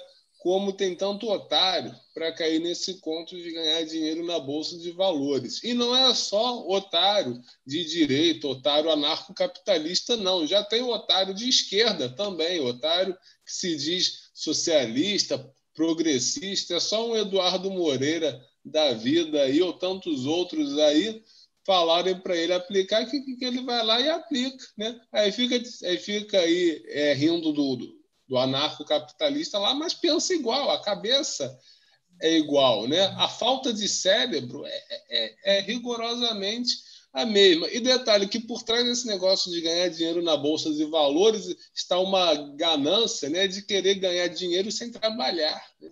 de, de querer ganhar um, um, dinheiro que não, que não é, se fez por merecer. Né? Uma ambição de ficar rico sem tirar a bunda do sofá. Né? Primeiro, que só a ambição de ser rico já é algo em si problemático. Eu não estou falando de um indivíduo, né? um indivíduo, estou falando quando, é, quando tem todo um espírito coletivo, um espírito social que acha que, é, que tem que ficar rico porque tem que ficar rico, isso já é um problema. Né? Então, é, porque na, a, a, vida, a vida digna, né? A, a vida digna não, não, não, não, supõe a riqueza, ficar milionário. Também a, a, vida digna não é pobreza, não é miséria, porque a pobreza não significa nada. Né? A pobreza só significa o barão que está roubando do, do, pobre, né? que está mantendo o pobre na, naquela circunstância. Mas a busca desenfreada pela riqueza como um espírito coletivo, né, de uma sociedade buscando a riqueza desenfreadamente, isso também Sim. não é positivo. Felipe, você viu, você viu aquele, a perguntar para o Wagner também, eu sempre recomendei, você viu aquele documentário chamado Rap, que passou na, que passou na, na Netflix, não está mais no catálogo, se chama Rap. Você viu, você viu, Wagner? Não vi. Não, não vi. Cara, é excelente, é fenomenal, é muito bem feito, não é piegas, tá? É, ele tenta medir o que é o índice de felicidade da humanidade e tem uma hora que o cara é, faz, o trabalho foi, foi longo, foi um trabalho longo e o, e o, tem, talvez tenha na no YouTube ou em algum lugar, chama rap, tá? Então é o seguinte, tem uma parte, tem uma parte que ele bate exatamente nessa tecla que o Felipe falou aí. Exatamente isso. O cara fala assim: a capacidade que o dinheiro tem de dar felicidade. Falou assim: o cara ganha 5 mil dólares, porque lá nos Estados Unidos a renda é por ano, então calcula-se por ano. Fala assim: o cara ganha 5 mil dólares por ano. Tá? Ele tem uma vida miserável. Uma vida miserável. Ele passa a ganhar 50 mil dólares por ano. Cara, a vida dele passa a ser o paraíso a felicidade exponencial que existe desses 5 mil para esses 50 mil é uma coisa fantástica. Agora, não existe nenhuma garantia que você tenha um acréscimo, uma grama de felicidade de 50 mil para 50 milhões. Pode ser muito pelo contrário, que você perca qualidade de vida demais. E é aquilo que nós abordamos no começo do Bolsonaro. Ele estava acostumado a roubar galinha. Ele era feliz roubando galinha. Botaram ele para roubar fazão. Está tendo problema. Uhum. E ele não foi feito para roubar fazão. Na verdade, ele é roubar galinha. Ele se contenta com galinha. É aquilo ali. No, no âmbito assim, totalmente, se eu for fazer uma coisa aqui totalmente é, dissociada da ética e da moral, eu apertaria a mão do Bolsonaro e falaria, sem, sem levar em consideração que, que é dinheiro de corrupção, tá? sem falso moralismo, eu ia apertar a mão e dar um abraço e falar assim: você está certo, bicho. Você não precisa mais do que isso. Para que, que você precisa de 120 bilhões igual o Joseph Safra? Para levar para onde? Caixão tem gaveta? Aonde tem? Para onde está essa felicidade? Com esse dinheiro, com esse tamanho. É, bicho, o Bolsonaro tem dentro da cabeça dele original o caminho certo do que é felicidade. Felicidade é um, um obscuro oficial morando num subúrbio longínquo do Rio de Janeiro, ganhando mal, conseguir ascender ao que ele conseguiu. Morar na Barra da Tijuca, ter uma casa em Angra, ter uma lancha, ter jet ski, ter dinheiro para viajar, para ir, para voltar. Ele conseguiu nirvana e foram lá tirar ele desse paraíso. Tiraram o Bolsonaro do paraíso. Por isso que ele é um homem infeliz. Ele caiu numa armadilha. Eu fiz um, um, um, uma postagem que rodou o Brasil inteiro, teve dezenas ou centenas de milhares de compartilhamentos, que eu chamava ele do bom vivan. Eu apostava que ele ia ser inteligente o suficiente de não ser candidato. Mas eu perdi a aposta. Acertei tudo. Só perdi a aposta que ele aceitou cair na armadilha de ser presidente. Então é o seguinte: existe isso. O dinheiro traz felicidade? É claro que traz. Com que tira da penúria, te tira da miséria, te tira da agonia. A gente começou o programa falando exatamente da, do poder de compra. Você imagina você ir no mercado e não ter que fazer continha do que, que pode levar, tirar alguma coisa do carrinho do seu filho? Tá? Seu filho escolheu aquilo ali. Não, papai não pode levar agora, não, filho. Aquilo dói o coração o teu filho olha um brinquedinho, o caramba, não, isso aí não pode agora não, só o mês que vem, talvez se der, aí no mês que vem você já não leva o filho para ele não pedir o brinquedo. Então é o seguinte, então isso daí te dá agonia. E quando você consegue esse conforto material básico do bem-estar pleno, aí sim o dinheiro te traz felicidade. É onde ele fala, vale a pena ver, Wagner, o rap. Então é o seguinte, eu, eu você olhar. tem aqui... É é, você tem aquele patamar. Então, quando você consegue passar de 5 mil que você vivia na penúria absoluta, ou 10 mil, ou 15 mil, você passa a ganhar 50 mil. Aí sim. Uhum. Aí você tem um, um, um, um exponencial de, de, de felicidade fornecida pelo dinheiro que ele não é contínuo. Ele não é contínuo. Você nunca vai mais ter a sensação de novo que teve naquela primeira fase. Dizem que é igual o cheirador, né? Que o cheirador ele cheira a primeira vez, ele tem uma felicidade tão grande que depois ele continua cheirando para ter a mesma sensação de novo e ele não consegue, porque só aquela que valeu. E ele fica perseguindo isso. Eu vou fazer um breve comentário, porque essa é bem a minha área de pesquisa. Então, beleza. Meu, é, desde o meu mestrado, eu pesquiso essa questão de bem-estar e qualidade de vida. E o que tu falou, né, desse, dessa série é, é, exatamente o que a gente observa em anos de pesquisa desde a década de 60, que é o quê? O dinheiro ele traz felicidade quando você ultrapassa aquele limiar para satisfazer as tuas necessidades básicas, o conforto, né?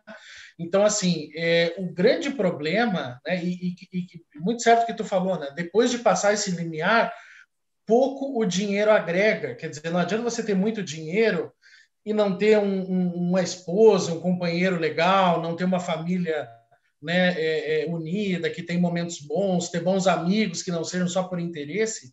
Né? Então, o dinheiro não vai te trazer isso. O dinheiro vai te tra trazer justamente esses recursos, fazer uma boa viagem, ter uma boa moradia, né? não precisar ir no mercado com dinheiro contado. Né? Isso é bom, isso deixa as pessoas satisfeitas.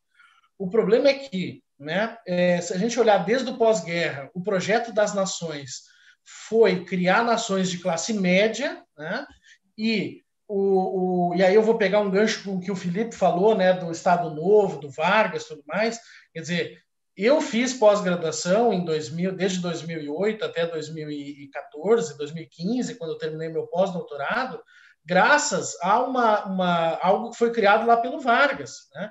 Que é ali a, a CAPES, né? que, é, que foi algo pensado já naquele período né? para ter é é, é, é, enfim, recursos financeiros para formar pessoal do ensino superior, para formar pessoal qualificado, né, para o ensino superior, para a pesquisa, para o desenvolvimento tecnológico e científico de um país.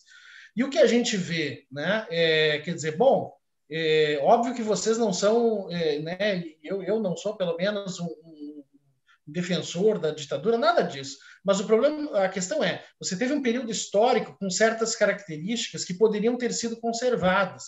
Então é um pouco o que o Felipe falou. Você tem uma expansão industrial, né? Você tem uma, um, um estado de bem-estar social e que a gente foi perdendo. A verdade é essa, né? Os governos, e sem exceção do governo do PT, o governo do PT também foi um governo neoliberal. E aí eu acho muito curioso os petistas em geral, tem uma abordagem muito é, agressiva com o resto da esquerda, mas o PT foi um partido neoliberal. Um partido neoliberal talvez mais, é, é, como eu diria assim, mais comedido. Keynesiano, keynesiano, é, uns traços keynesianos. Mas, mas é um conjunto, se você vê a linha histórica, né, é um processo de pauperização da sociedade, é um processo das, da, dessas é, é, garantias de um estado de bem-estar social. Né? Foi no governo Lula que começaram a mexer ali na dinâmica das aposentadorias, de não sei o quê, sempre com aquele discurso de acertar as contas e tudo mais. E o PT, em função da governabilidade, mexeu em algumas coisas importantes. Claro que tem os seus méritos, né? Eu, inclusive, digo que vivi talvez uma das melhores épocas da pós-graduação brasileira, porque a gente tinha muito recurso. Mandar um aluno para outro país, fazer um mestrado, um doutorado, a gente mandava até alunos da graduação, né? se tinha recurso. Mas a gente tem que olhar essa linha histórica e ver que foi se perdendo esses, esses níveis de padrão de vida. Então, a, a, a gente vem numa, numa, numa, numa queda né, acentuada desses padrões e aí, o que, que tu observa hoje? Que todas essas, é, essas sociedades que seriam sociedades de classe média, né? E aí eu até escrevi aqui no chat, quer dizer, essa classe média ela tende a desaparecer, porque tu vai ter um monte de gente explorada, achando que é uma maravilha, né? Tem até um, um autor coreano, agora é, não me vem o nome dele, mas que escreveu aqueles livros da Sociedade do Cansaço, Sociedade do Burnout, um o autor muito interessante. Isso, exatamente, né? O, o Han. Então, é, que é professor da Universidade de Berlim, se não me engano, que ele fala: olha, a, a grande questão do, do, neoliberalismo, da sociedade neoliberal hoje, é que o sujeito internalizou a exploração. Ele está é, na madrugada, virando, madrugada trabalhando, ele está no final de semana, que podia estar tá com a família, se divertindo, tendo um momento de lazer, ele está postando selfie no, no, no, nas mídias sociais e achando que aquilo é o máximo. Ou seja, é, é, o, a gente internalizou a exploração e acha que isso é maravilhoso. E, e, os efeitos estão aí, os efeitos na saúde mental estão aí. Burnout, depressão, afastamento por as mais diversas complicações na saúde mental. Né? Então, por isso que eu defendo e, e imagino assim, a gente tem que... É, é, e a gente tem uma janela de oportunidade. Talvez aqui eu queira já engatar com o assunto que a gente prometeu que ia tocar, que era a questão do, do conservadorismo. Né?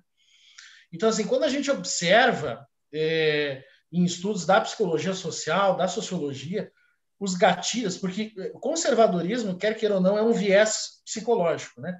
Você decidir por conservar o mundo como você quer enxergar, ao invés de enxergar coisas novas, é o que a gente chama de viés psicológico, é um erro de julgamento.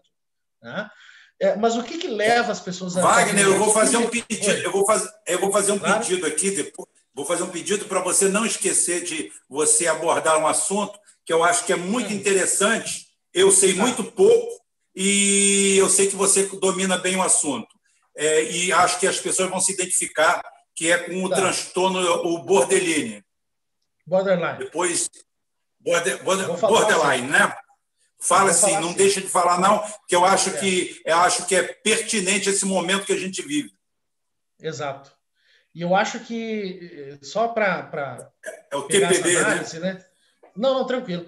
É, porque eu acho assim, é, se a gente pensar, o eleitor brasileiro ele é conservador, né? O povo brasileiro é conservador. E não que isso seja em si um problema, mas a gente tem que analisar isso, analisar do ponto de vista histórico. Então, por exemplo, eu tenho lembrança, eu tenho 36 anos, eu nasci em 84, sou um guri, podia ter sido filho do Rubão aí, né? Então, me lembro assim, governo Sarney, superinflação, aquela coisa, todo mundo aflito, recebia, minha família recebia, salário ia correndo no mercado, encher carrinho e tudo mais. Veio uma aposta no novo, que eu acho que é uma repetição. A gente, o Bolsonaro é uma releitura do Collor. Não sei se tu vai concordar com essa minha visão, é, Rubão, mas para mim é assim, é, é, que nem se diz né, no popular, é, cuspido escarrado. Né? O, o, Bolsonaro é uma, uma, uma, releitura do Collor, que é a solução mágica. Né? Você tinha o caçador. Que é uma, que é uma, que é uma, que é uma, que é uma, que é uma releitura que é uma releitura do Jânio Quadros. Inclusive, do Jânio Quadros, exato. Não, mas olha só, inclusive tem muita gente. Não, mas olha só, é, teve, roubaram da gente, que é do nosso grupo, fui eu que criei, tá? E depois eu vi muita gente usando aí para a síndrome dos 29 anos. Porque exatamente tem 29 anos de diferença de Jânio Quadros para Collor e 29 anos de Collor. É incrível. 29 anos de Jânio para, para Collor e 29 anos de Collor para, para o Jair Bolsonaro, um fenômeno cíclico. A cada período de aprofundamento das crises institucionais, o brasileiro corre atrás de um santo milagreiro, alguém que chega e fala assim: deixa comigo que eu resolvo. Tudo é fácil. O Jânio Quadros se elegeu falando isso. Ele ia acabar com a corrupção. O cara que diz que vai acabar com a corrupção, você não pode receber crédito de ninguém. Que ninguém vai acabar com a corrupção. Ninguém. Você vai controlar, você vai punir, você vai fazer. Na, na China, que vale um tiro na nuca de brinde, o cara, o cara continua se corrompendo. Claro, em números irrisórios. Você tem que trazer tudo a nível estatístico. É igual aquela utopia. Eu vou acabar com a segura, eu vou acabar com a violência. Como você vai acabar numa violência se você chegar e pegar o ranking dos 10 países mais seguros do mundo os 10 países com melhor índice, e você vai ver que neles existem assassinatos. E não poucos. Estatisticamente, poucos, mas numericamente, grande. Você vai chegar na Suíça, você vai descobrir que, sei lá, tem 100, 200 homicídios por ano. Pô, bicho, são quatro ônibus de gente assassinada. Então você não pode partir para a utopia de dizer que você vai acabar com uma coisa que existe desde os sumérios. Tá? Que é aí, tá, aí cai na sua área, tá? Você estuda muito mais isso. Então é o seguinte, não adianta. Tem hora que você tem que abandonar a hipocrisia, abandonar a utopia, abandonar todos esses processos aí, mas esses caras vêm exatamente nisso, num processo de idiotização coletiva, onde o cara acredita que o cara com a vassourinha de São Paulo vai varrer a é. corrupção e que o Collor vai vir de Alagoas e vai resolver todos os problemas, porque ele caçou Marajás e a Globo fez uma novela na época endossando isso. Juntou todo mundo, pronto. E agora o Collor é o mito. E agora o Bolsonaro é o mito. Fala. É, não, e, e o Bolsonaro era aquilo, né? Era, era o, o tirinho nos petralhos, né? Quer dizer, muda um pouco ali a, o enredo, mas a mensagem é essa, uma solução rápida e fácil. Né? E, e, e o que eu estava fazendo análise do eleitor brasileiro, e por isso que eu acho que a, a esquerda tem que estar muito atenta nas próximas eleições, que é o seguinte, o, o eleitor brasileiro é conservador quando, quando deve ser e ele não é quando ele sente né, os efeitos é, negativos, muito negativos, exacerbados de um governo. Então você tem a aposta no Collor, o Collor né, tem todo aquele embrólio, vem Itamar, vem o FHC, o FHC também é, foi um movimento de mudança, né?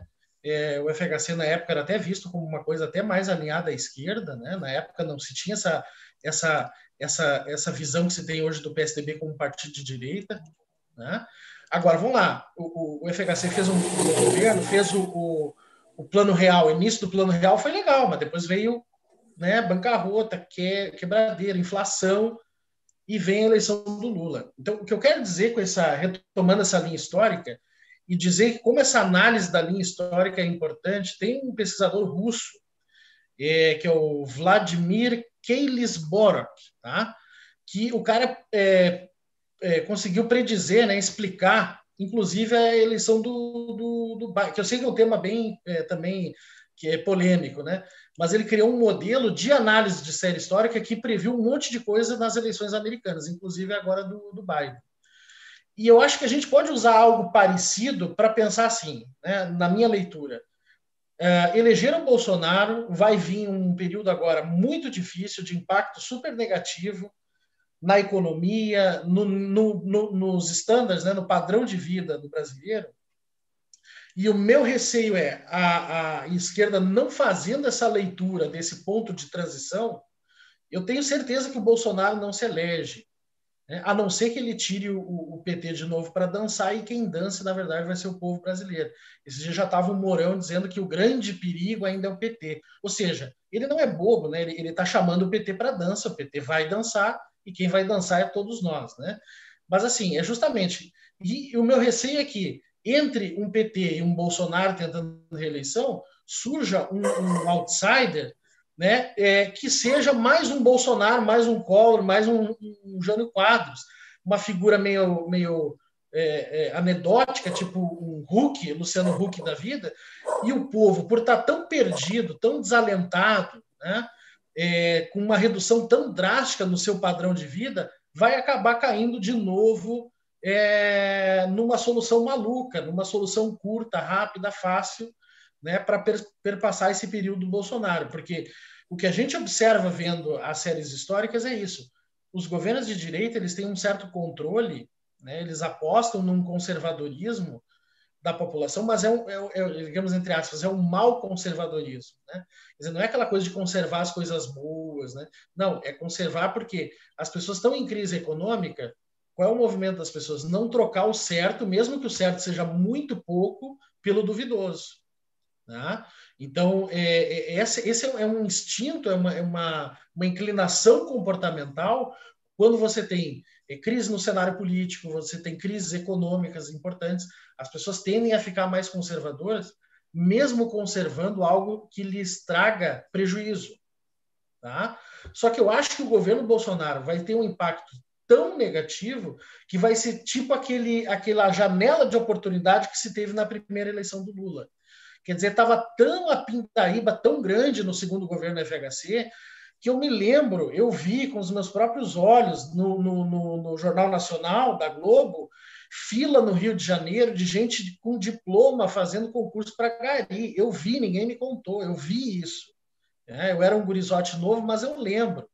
Quer dizer, a situação do Brasil com o Bolsonaro acho que vai ficar tão próxima daquele período né, é, paupérrimo que a gente teve lá com o FHC, que é uma grande janela de oportunidade. Agora, com a esquerda toda fatiada, toda rachada, como a gente está vendo, né, é, com ausência de uma liderança clara, né, uma liderança agregadora. Você vê liderança, mas cada um puxando para um lado. Né? É, eu acho que a gente vai deixar passar essa oportunidade, como já se teve em, em outros períodos históricos. E, infelizmente, a minha aposta, se eu fosse fazer uma aposta, é a eleição de um outro outsider, de uma outra figura que vai entrar naquele discurso. Ah, pelo menos não é um político corrupto é conhecido, é uma coisa nova, uma coisa diferente, e o povo vai de novo embarcar em algo parecido. A minha aposta é bem pessimista, né? Isso que é, não, não gostaria de ser pessimista. Mas se a gente observa o cenário que está hoje, eu gosto muito da tua analogia, Rubem, que você fala assim, olha, nem sempre a gente acerta na análise, porque são as nuvens no céu. Muda um pouco as nuvens, você já tem que ver a mudança, né? Então, assim, o que eu vejo hoje é esse cenário. Agora, nada impede de movimentos aí nas lideranças políticas criar um novo cenário, né? E que faça eu morder a língua. Eu vou adorar morder a língua nas próximas eleições. Mas na minha leitura, né, tendo em vista essa essa essa situação, né, é, política e econômica no país, essa crise enorme que a gente vai viver, né, é, ou o povo vai escolher não trocar o, o certo pelo duvidoso, né, que eu acho o cenário mais in, in, é, improvável, que seria uma reeleição do Bolsonaro, a não ser que o PT se erga como o principal antagonista, digamos assim, do Bolsonaro, aí a gente corre muito esse risco, né, porque o antipetismo ainda está muito forte, ou vai ser um novo outsider. Então a gente vai perder uma janela de oportunidade que seria de novo uma renovação, né, por estar com uma esquerda toda rachada, é, com falta de lideranças agregadoras. Pode falar um monte de defeito do Lula, mas uma qualidade ele tinha, ele era agregador. Né? Ele pegava gente de tudo quanto é corrente, né? É, é, é, partido, sindicato, e até um movimento parecido com o que o Ciro quis fazer agora, que é dialogar com alguma centro-direita ali, que é possível ter um diálogo por um bem, é, em nome de um bem nacional, o Lula cansou de fazer isso. Então, às vezes, o que eu sinto é uma, uma lupa, quase que um telescópio para analisar os passos do Ciro, né? e é, as pessoas usam uma viseira para lembrar do passado do PT. O PT se elegeu a primeira vez um vice-presidente empresário. Quer dizer, o torneiro mecânico lá do ABC Paulista e o vice era um empresário. Ou seja, o PT já fazia essas aproximações com a centro-direita há muito tempo e agora estão execrando esses movimentos. Eu acho que a esquerda tem que, tem que pensar, porque senão vai passar o cavalo encilhado. Essa crise que o Bolsonaro vai deixar aí é, é um cavalo encilhado, porque a esquerda pode crescer em cima disso, é, dado esse, essa diminuição no padrão de vida das pessoas. Mas o meu temor é que a esquerda deixe passar essa oportunidade.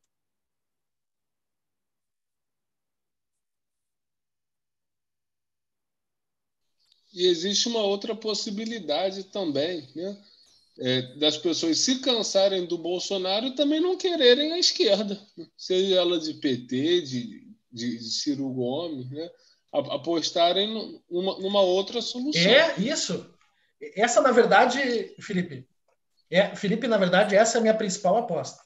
É, é porque, é, embora a assim, minha, a você minha, parar, a, você, você parar só separar aposta, a torcida da aposta. A, a minha, minha torcida, aposta Fala lá. A minha aposta é a, é a, história se repetindo como farsa. É tudo é. dar certo nesses dois anos, eles destruírem tudo e eles passarem um pano e criarem uma grande frente daquela com a carta aos brasileiros 18, tá? E eles legitimarem todo o roubo que foi feito, como o PT ah. legitimou todo o roubo feito Sim. pelo FHC. Ninguém mexeu nas privatizações da FHC. É, é. Até porque a, Exatamente. A agenda da esquerda para as próximas eleições, isso, e quando eu falo de esquerda, estou falando do PT, estou falando do Ciro, estou falando do PSOL. Né? A agenda que vai unificar todas essas candidaturas de esquerda vai ser a agenda da renda básica universal. Ninguém vai falar de criar emprego, vai todo mundo, vai todo mundo falar de, de renda básica universal. É, não sei se a questão da vacina ainda vai estar tá, ainda vai estar em voga, mas se tivesse, certamente as candidaturas de esquerda vão se unir em torno disso. Ninguém vai falar de reestatizar o que foi privatizado no governo do Bolsonaro, no governo do Temer. PEC do teto, provavelmente as candidaturas de, de esquerda vão se comprometer a, a, manter a PEC do teto, vai ser o principal ponto da carta aos brasileiros 2.0. Né? É, enfim, é, e no, no, máximo, no máximo, falar de tributação das grandes fortunas, que é enxugar gelo. Né?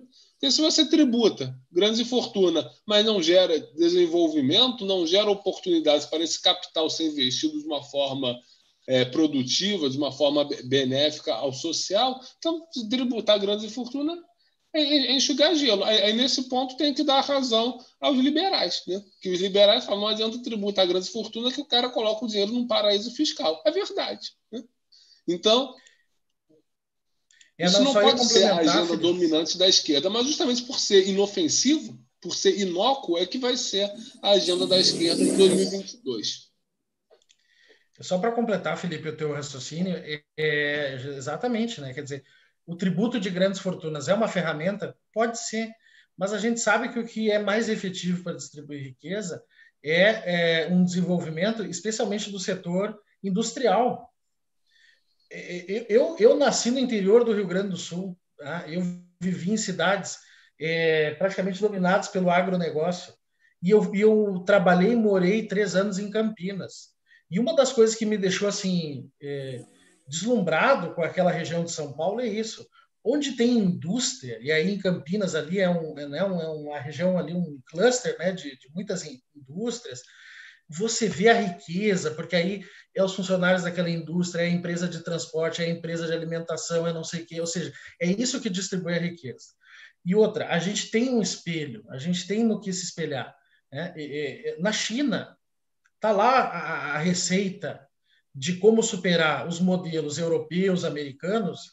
É, a, a China a, é, divulgou essa semana a, eliminação da, problem, da pobreza extrema lá. E isso certamente não veio taxando, né? Claro, eles têm um outro modelo, tem aquela coisa lá das joint ventures do Estado com as, com as empresas tudo mais.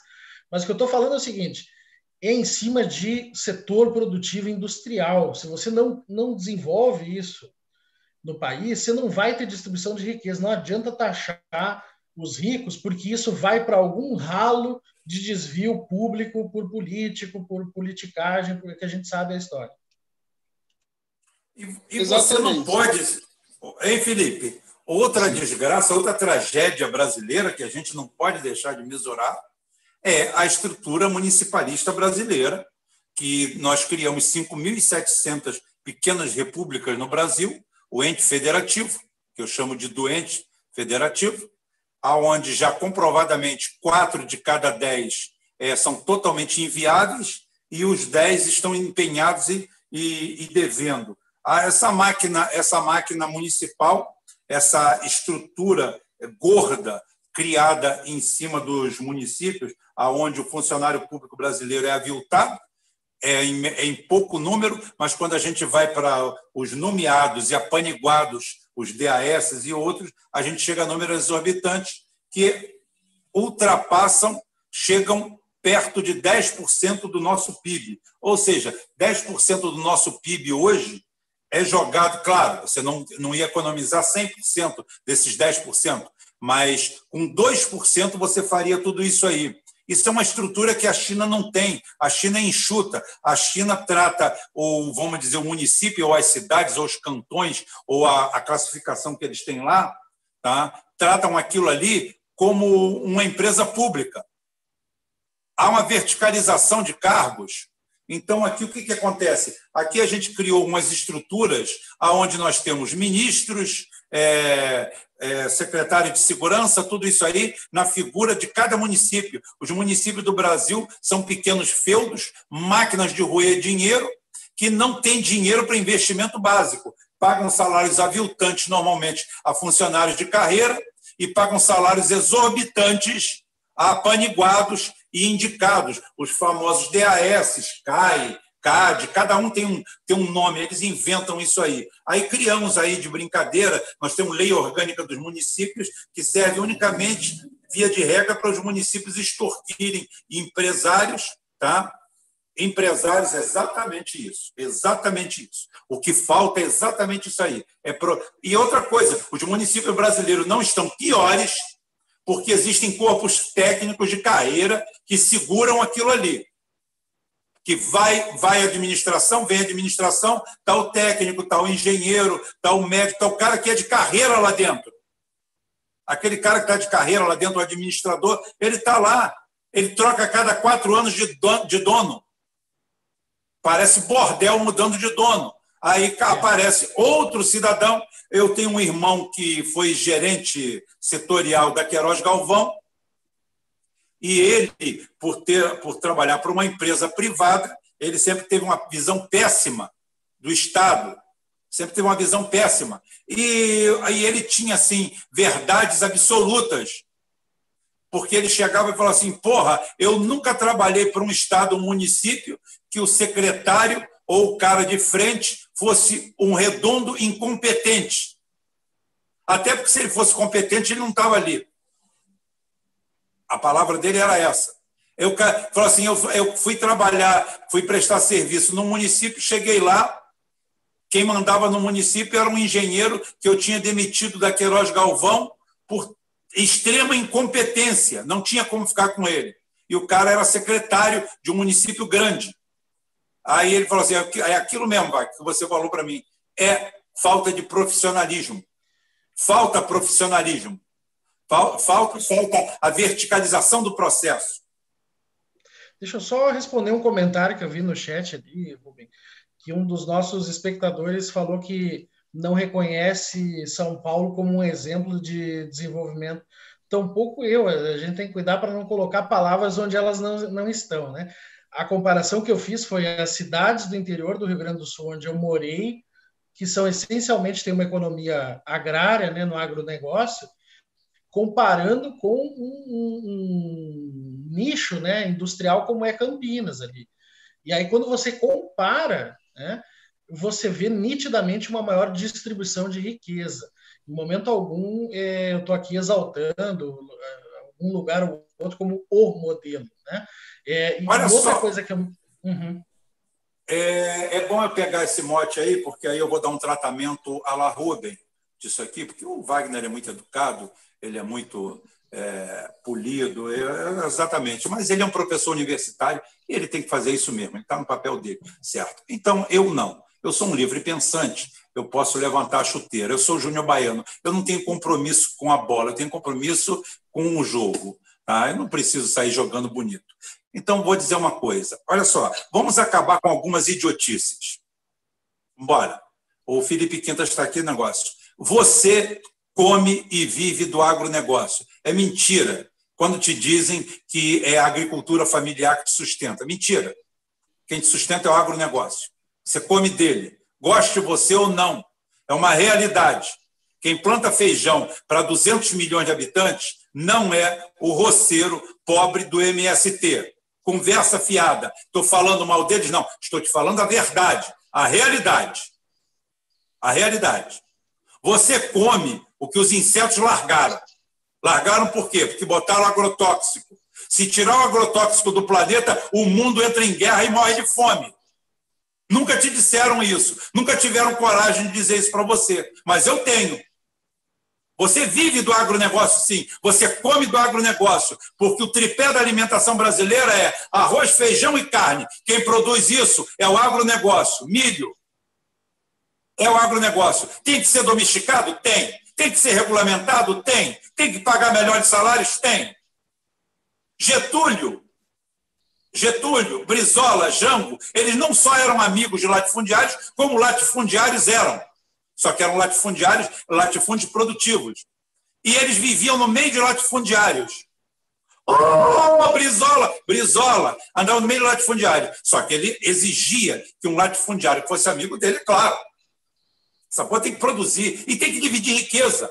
É isso que o Wagner está falando. Existe muito mais democracia, existe muito mais distribuição da, da renda, daquilo ali, a, na área que ele foi, São Paulo é um colosso, sim. Não vem com essa, não.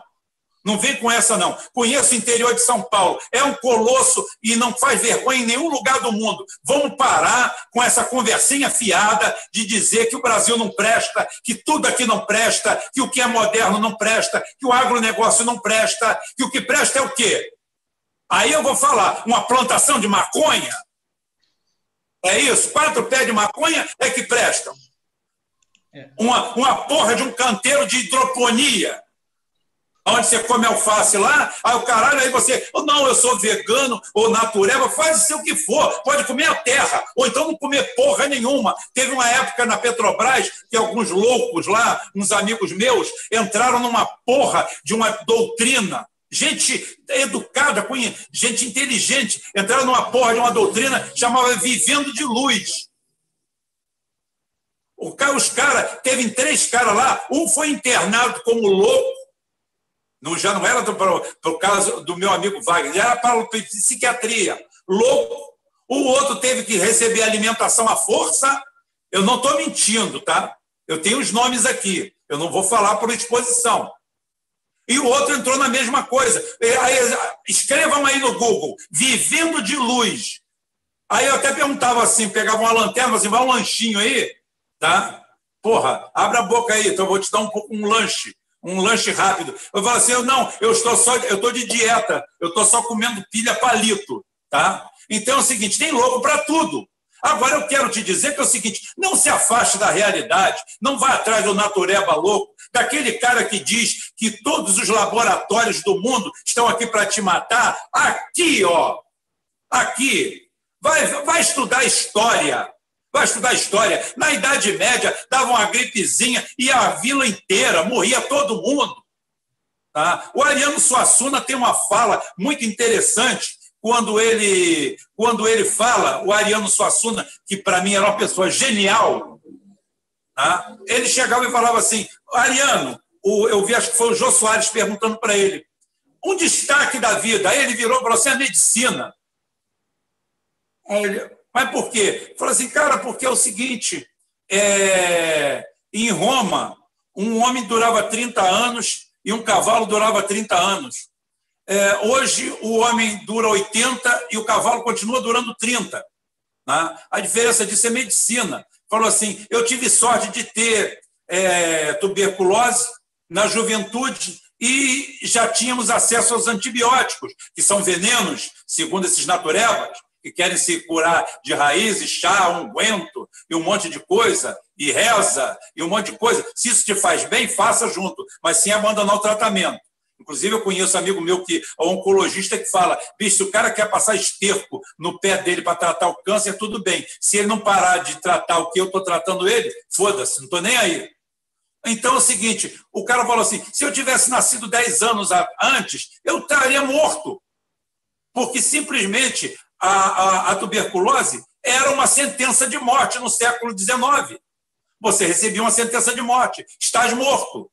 E hoje, porra, o farmacêutico precisa ser um médico. O farmacêutico chega e fala para você, ó, não falo para ninguém não, mas vou te dar essas duas caixas de remédio e tu tá curado. Isso quem fez foi a alopatia. Então, nem tanto ao céu, nem tanto à terra. Não vem com conversa milenar, não. É, é, medicina chinesa, porque puta que pariu. Cara, morreu chinês pra caralho com medicina chinesa. O que salva chinês hoje é a alopatia, não é medicina chinesa, não. Ele continua lá na medicinazinha dele, mas isso nunca deu conta do mundo, não. É igual a remédio, é igual a comida. Comida que te dá é o agronegócio. Vamos criar meios? Vamos. Vamos, vamos. Vamos segurar a onda? Vamos. Agora, entrar nessa, nessa, nessa estrutura de endemonizar o negócio, demonizar a estrutura, para. É igual o negócio. O, o, o, os agrotóxicos, agrotóxico ele tem que ser controlado. Bicho, tu não sabe o que, que é o inseto no planeta, a história do inseto no planeta. O inseto, desde o Egito Antigo, mata milhões de pessoas, gafanhoto, praga de gafanhoto, as pragas, sete pragas do Egito estão ligadas a isso, gafanhoto, tudo isso aí. Bicho, olha só, o inseto, primeiro que os insetos são uma coisa maravilhosa, né? O inseto é aquele negócio que pesa uma micrograma e, segundo consta, o peso somado de todos os insetos do planeta é dez vezes maior que o peso de todos os homens no planeta. Não sei se você sabia disso, tá?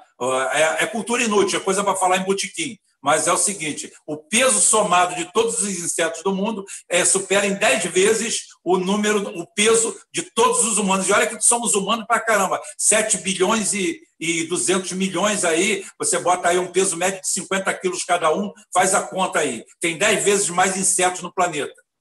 Então é o seguinte: é, é para você beber agrotóxico? Não. Ah, por que o homem está tendo câncer? É claro, é claro, o homem nunca viveu tanto.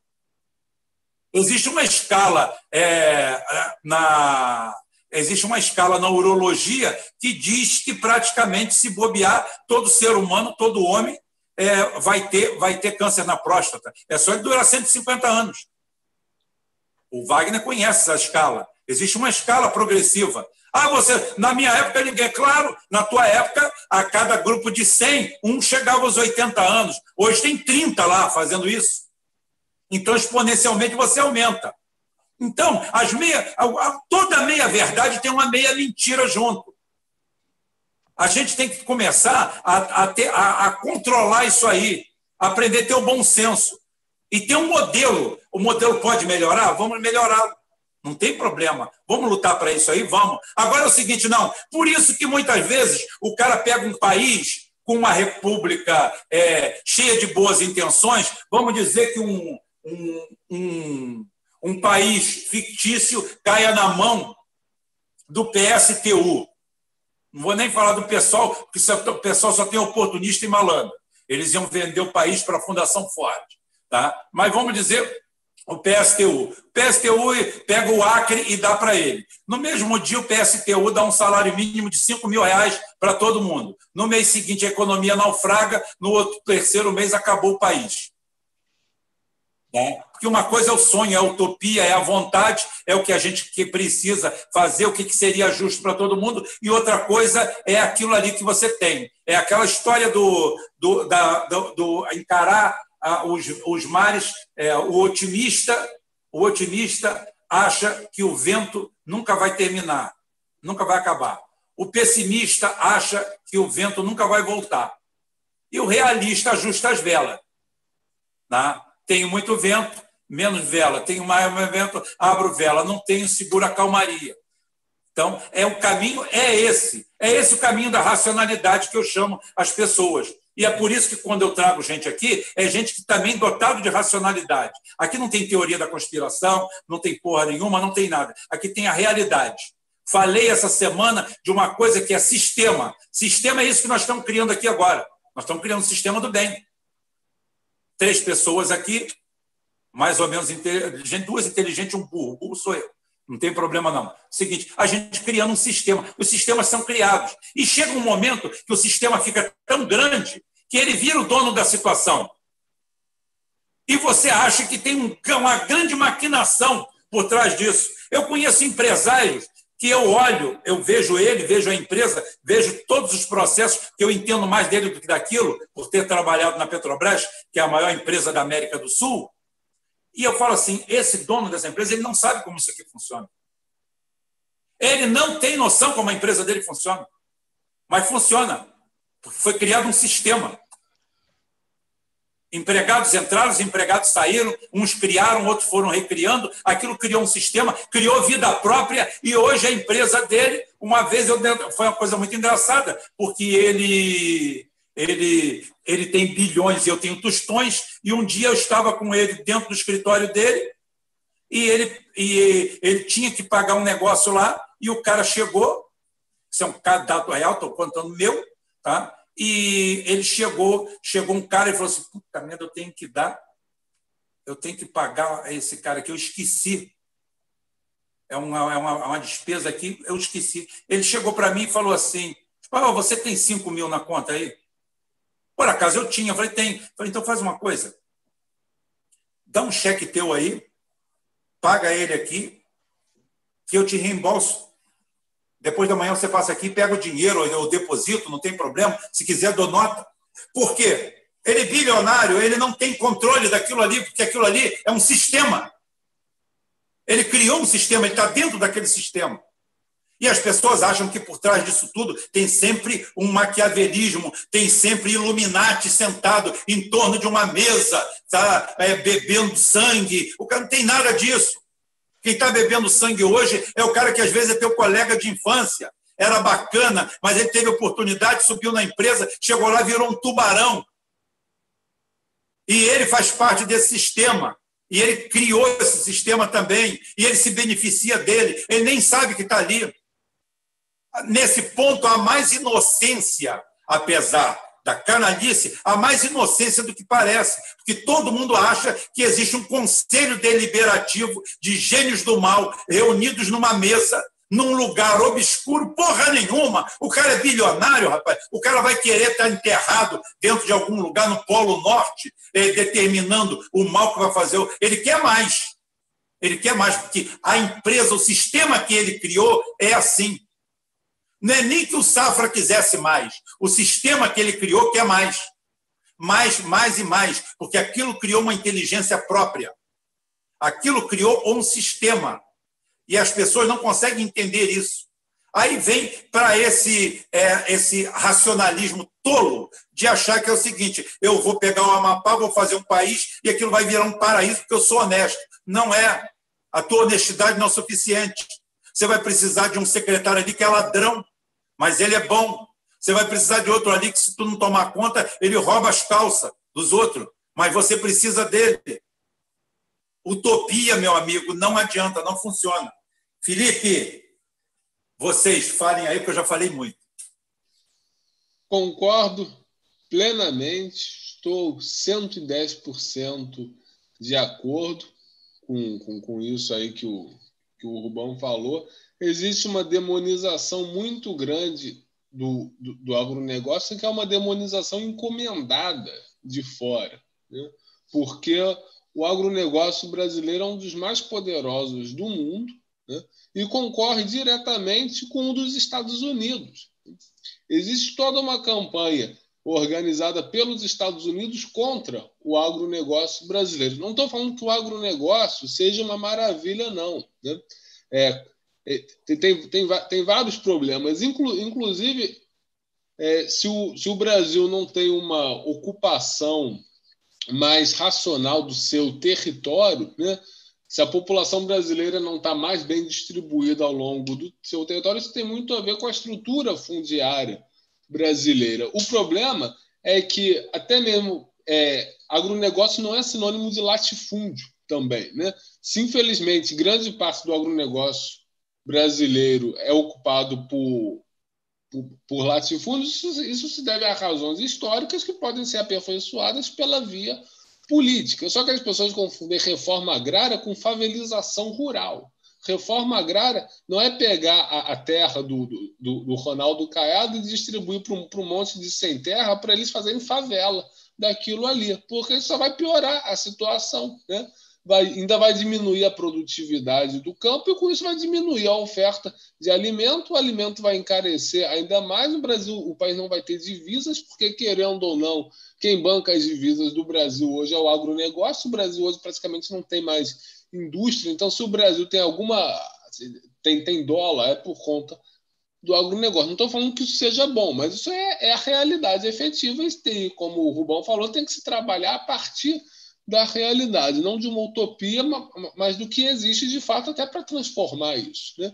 Então, a, solução seria transformar a estrutura agrária do Brasil, mas para fazer com que o modelo de agronegócio se expanda para as médias e pequenas propriedades, incorporar o pequeno e, o médio proprietário no esquema do agronegócio, ou seja, criar uma propriedade capitalista mesmo no, no, no, campo que tenha vários tamanhos. E aí você pode se fomentar cooperativas agrárias também, que são bastante interessantes para dar maior racionalidade administrativa mas sempre no sentido de, de desenvolver as relações rurais, de desenvolver o, de, de, desenvolver a agricultura, o que passa também pelo desenvolvimento da indústria. Né? Porque sem indústria não, não tem agricultura eficiente, sem, sem, uma, sem uma Petrobras, sem uma petroquímica, não tem fertilizante, nem sem fertilizante não tem como adubar o solo. Né? É, essa questão aí do, do do agrotóxico, agrotóxico é um, é um, termo é um termo pejorativo, né? São defensivos agrícolas, muitas vezes, né? Isso tá, o, o Policarpo Quaresma tentou fazer agricultura sem agrotóxico, né? E as saúvas devoraram tudo. Né? Então, o, o Lima Barreto lá lá no início do século, final do século XIX, início do século XX, já estava alertando para essa utopia aí de, de, agricultura orgânica, agricultura familiar sem, sem agrotóxico. Né? O Policarpo Quaresma tentou isso e deu com os burros na água. Fraca, fracassou imensamente. Aí que o Policarpo Quaresma viu que precisava comprar aqueles implementos agrícolas de fora do país, que o Brasil não, não fabricava, né? Mas é aquele negócio de dizer, não, porque as nossas terras são, são muito férteis, são férteis sim, se forem trabalhadas para isso. Porque se não forem, né, você não, você não, é, não consegue plantar nada. Né? Isso é. A, a, a, terra brasileira precisa ser, ser tratada. E se a gente tem um modelo de agronegócio hoje no Centro-Oeste, foi por conta de investimento público, investimento estatal. A ditadura militar fez isso com o Polo Centro-Oeste. Né? E com a participação das empresas estatais, a Embrapa, a Petrobras, a Eletrobras, to, todas elas participaram. Agora que tudo está sendo desmontado, o agronegócio vai se ferrar também. Né? E, e como. E, e como o agronegócio vive da exportação de, de, de produtos que são relativamente fáceis de, de produzir, porque soja, é, qualquer país pode produzir soja. O Uruguai está produzindo soja, a Argentina produz soja, né? Estados Unidos são um grande produtor de, de soja também. A, a Fran França. A Rússia está criando um núcleo. É, a Rússia está criando um núcleo, pois é. Quando todos esses países aperfeiçoarem a sua produção de soja, o, o, que, vai, o que vai ser? Do agronegócio brasileiro. Né? Por isso que você precisa de um planejamento estatal para dar um, um, um, um destino produtivo a essa terra, mas não é no sentido de, de, agricultura familiar orgânica, é no sentido de se formar uma agroindústria no, no interior do Brasil, né? para levar desenvolvimento para o interior do Brasil, com o Estado atuando em parceria com o setor privado para desenvolver. Né? E isso demanda seriedade, não é vamos acabar com agrotóxicos. Não precisamos de agrotóxicos, precisamos fazer o defensivo agrícola aqui dentro do país. Precisamos de uma Petrobras para fazer isso, precisamos de uma indústria química, petroquímica para fazer isso, né? porque senão não, não, não, tem, não tem comida, não tem, não tem alimento. E, e desenvolver cada vez menos tóxico, que ele cada vez seja menos tóxico. Exatamente. Exatamente. É isso, é desenvolvimento. Nós já temos, inclusive a Embrapa é outra produção do governo militar. Exatamente. A Embrapa está aí. É, é, uma, é, uma, é o maior esteio que nós temos hoje tecnológico no mundo, é isso aí. Duas coisas que vieram oriundas diretamente do governo militar. Tá? Não estou enaltecendo, é constatação histórica. Uma, as empresas de engenharia de infraestrutura, tá? as empreiteiras, que estavam dominando o mundo e tomaram uma porrada, principalmente a Odebrecht, a Odebrecht era uma bola, não tinha alça, não tinha onde segurar, porque ela nunca fez IPO, ela nunca lançou é, é, ações na bolsa. Uma empresa totalmente limitada, com sócio, com dono. Então, o que, que aconteceu? Destruíram essas empresas brasileiras de engenharia, de infraestrutura, e agora vão partir para destruir o agronegócio. Então, se aquele cara, que se você quer se vingar ou qualquer coisa, ou modificar alguma coisa, você tem que chegar a fazer um estudo do seu partido, do seu diretório, e entregar para o cara, pro, pro cara lá do agronegócio e falar: bicho, a bola da vez é você. Você é o próximo que está entrando na fila. Você que vai para o inferno. O cara já está querendo fazer, é, imprimir carne lá no Oriente para botar quente em você. Até carne o cara está querendo imprimir, que é o mais difícil. Imagina plantar soja, que é fácil. Tá? A única, a única coisa positiva, a única coisa positiva que pode vir com a quebra do agronegócio é a gente não, não ouvir mais sertanejo universitário, né? Porque isso, é isso é uma benção. É, vai, vai, ser, vai ser a única coisa boa, acabar o sertanejo, acabar a música sertaneja, vai ser a única coisa boa, porque de resto vai, vai, acabar, vai acabar tudo. O Brasil vai viver do quê? Já, já não tem indústria. Né? Se quebrar o agronegócio, está em vias de, ser quebrado, né? o, o, o, Brasil vai, o Brasil vai ganhar dinheiro onde? Vai viver de luz? Né? De bolo, bolo de pote. É, não, é, é, nem isso, não, não, vai, não vai ter nem pote, né? não vai ter nem, nem pote, não vai ter, não vai ter bolo, não, não, não vai ter. E a gente tem que pensar que são mais de 200 milhões de habitantes, né? ou seja, vai ser uma fome generalizada aqui dentro. E aí eu quero ver esse é. pessoal aí que demoniza agrotóxico, quero ver se eles demonizam agrotóxico nos Estados Unidos, na, na, na China, na Europa, eles só demonizam agrotóxico aqui no Brasil.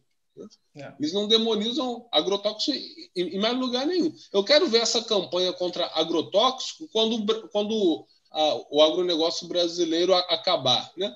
Aí não, não, vai ter mais essa campanha, porque o objetivo já vai ter sido alcançado o objetivo de, de, de quebrar toda e qualquer estrutura produtiva brasileira. Então, esse negócio aí que a, que a esquerda idiota fala, não, porque o Brasil vai virar um fazendão. Com muita sorte, vai virar um fazendão. Nem isso vai virar. Nem, nem, quintal. É, nem quintal dos Estados Unidos a gente vai ser. A gente vai ser a latrina mesmo, a caixa, a caixa de gordura. Né? Uhum. E o, e o que vai ser da gente, isso é uma questão muito complicada. Então, mais importante do que discutir a eleição de 2022, a gente tem que pensar a maior. Dizer, tem, tem, que pensar num, num, prazo maior. Na eleição de para essa eleição de 2022, eu não estou vendo nenhum, absolutamente nenhum candidato pensando é, o, o, o, o, que, o, que, o, que vai ser do, o que vai ser do Brasil nos, nas próximas décadas. Né? É. Não, não tem a mínima noção. É. Não, estou perdido. Não, não tem. Vou apostar. O, o, que chega mais, o que chega mais próximo de alguma coisa é, é, o Ciro Gomes. Só que ele e a militância dele fizeram do, do Plano Nacional de Desenvolvimento um fetiche. Né? É, é, é aquilo virou um, um rótulo, um, um, símbolo. Eu já dei a dica para os ciristas pegar o segundo PND do gás, eu só mudar a data ali e, e, e, os, e os, nomes, né? E programa vai, vai ser melhor, né? Porque isso aí que eles estão fazendo, isso aí que eles estão fazendo não dá para chamar isso de, de PND, isso é só, só um, um fetiche, né? Um, um, bezerro de ouro, um, um, plano de desenvolvimento de verdade é, é, é, é, outra coisa, isso eles não sabem fazer. O gás eu sabia fazer, eles não sabem. Né?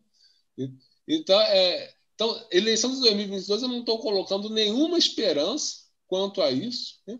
Se vai entrar um mais conservador, um mais progressista, sinceramente, isso eu acho que, que isso não vem ao caso em absoluto, né?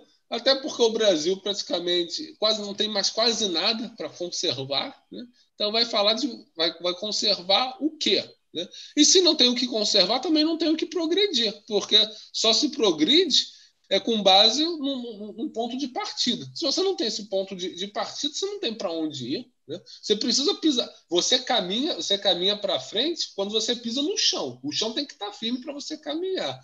Se o chão deixou de existir, se o chão foi privatizado, né? e a JP Morgan é, evaporou isso em forma de é, em forma de ações, de títulos na bolsa de valores, se esse chão não existe mais, então não, não tem como progredir. Né? Então eu, eu, não vejo esse contraste entre é, conservar e progredir. É um falso dilema. Você só progride conservando, né? E você só conserva quando você progride, né? Porque se você não progredir, você vai conservar o quê? E se você não conserva, como é que você vai caminhar para frente, né? E como não tem mais nada, né? Como as bases do Brasil estão sendo destruídas, né?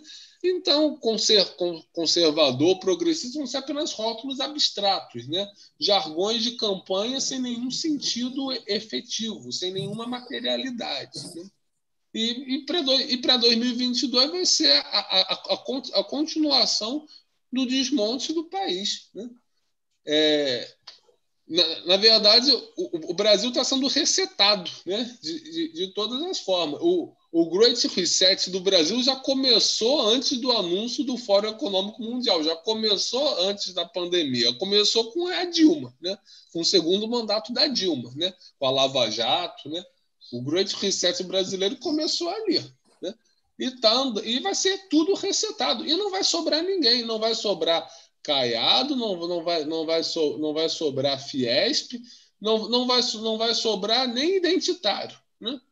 Porque a, a, a qualquer momento o, o, Jorge Soros bate as botas e quem, e quem suceder ele ali não, não vai querer da, continuar dando dinheiro para esse bando de vagabundo aí que está que, que tá vivendo às custas dele. Né? Vai querer alguém mais eficiente do ponto de vista eleitoral, político, né? e, e, não, e não esses caras. Então, vai todo mundo rodar. Né? É, o, o, o, o Titanic vai afundar com todo mundo dentro. E é isso que ninguém está vendo ou está fingindo não ver. E, e, aí, e o que a gente faz de um país que tem mais de 200 milhões de habitantes e uma base territorial imensa? Não nos falta terra, não nos falta sol, não nos falta vida. Mas está faltando o quê? Está faltando planejamento, está faltando organização, está faltando criar uma estrutura administrativa, como a China tem, para colocar para funcionar os recursos do país e transformar esses recursos em riquezas, né?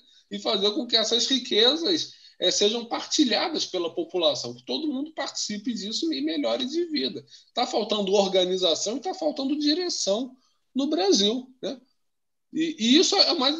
Não nos falta nada, né? só falta usar a cabeça, né? usar a cabeça coletivamente como país como nação. Eu acho que uma, uma coisa curiosa, Felipe e Rubem, é, você não precisa ser psicólogo, né, para perceber que esse discurso de que o agronegócio é o, o horror, o problema do Brasil, né, é, isso vai afugentar as pessoas. Né? E, e, é uma coisa que a gente estava falando, né, de uma abordagem séria em relação aos problemas, bom senso. Né? O agronegócio tem muitas coisas que pode melhorar, sim. O que o Brasil, qual é a tarefa do Brasil? É colar um complexo industrial ao agronegócio. Não é quebrar o seu agronegócio, não é demonizar o seu agronegócio, é instrumentalizar o seu agronegócio para ele se tornar mais produtivo por hectare, sem precisar é, é, somente expandir, né? Ah, vamos vão tirar, o, né, vão pegar mais terra, vão, vão tocar fogo para ter mais área de, de, de, cultivo. Não, cola um pesquisador, um industrial ali, que ele vai te ajudar a ser mais produtivo no mesmo, uh, uh, no, no, mesmo terreno que você já tem, que você já Wagner, cultiva. Oi. Wagner, você, você falou uma coisa que eu já abordei aqui, mas exatamente isso. É bom quando você ouve da, das outras pessoas sem ter ouvido o que você falou. Aí você vê que é um, é, a, gente vai começa a partir para uma coisa que pode virar um laticínio, né? pode virar um uhum. senso comum. É o que eu uhum. falo. Aqui, aqui, no, aqui no Rio de Janeiro, por exemplo, nós temos um, uma região aqui que é grande produtora de tomate. Só uhum. produz tomate.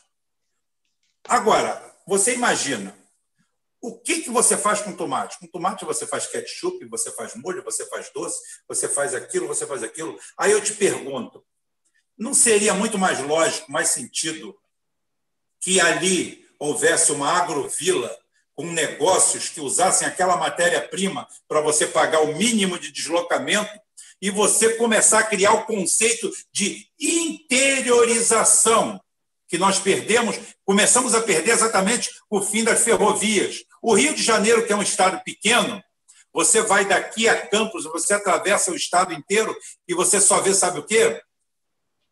Estação ferroviária abandonada.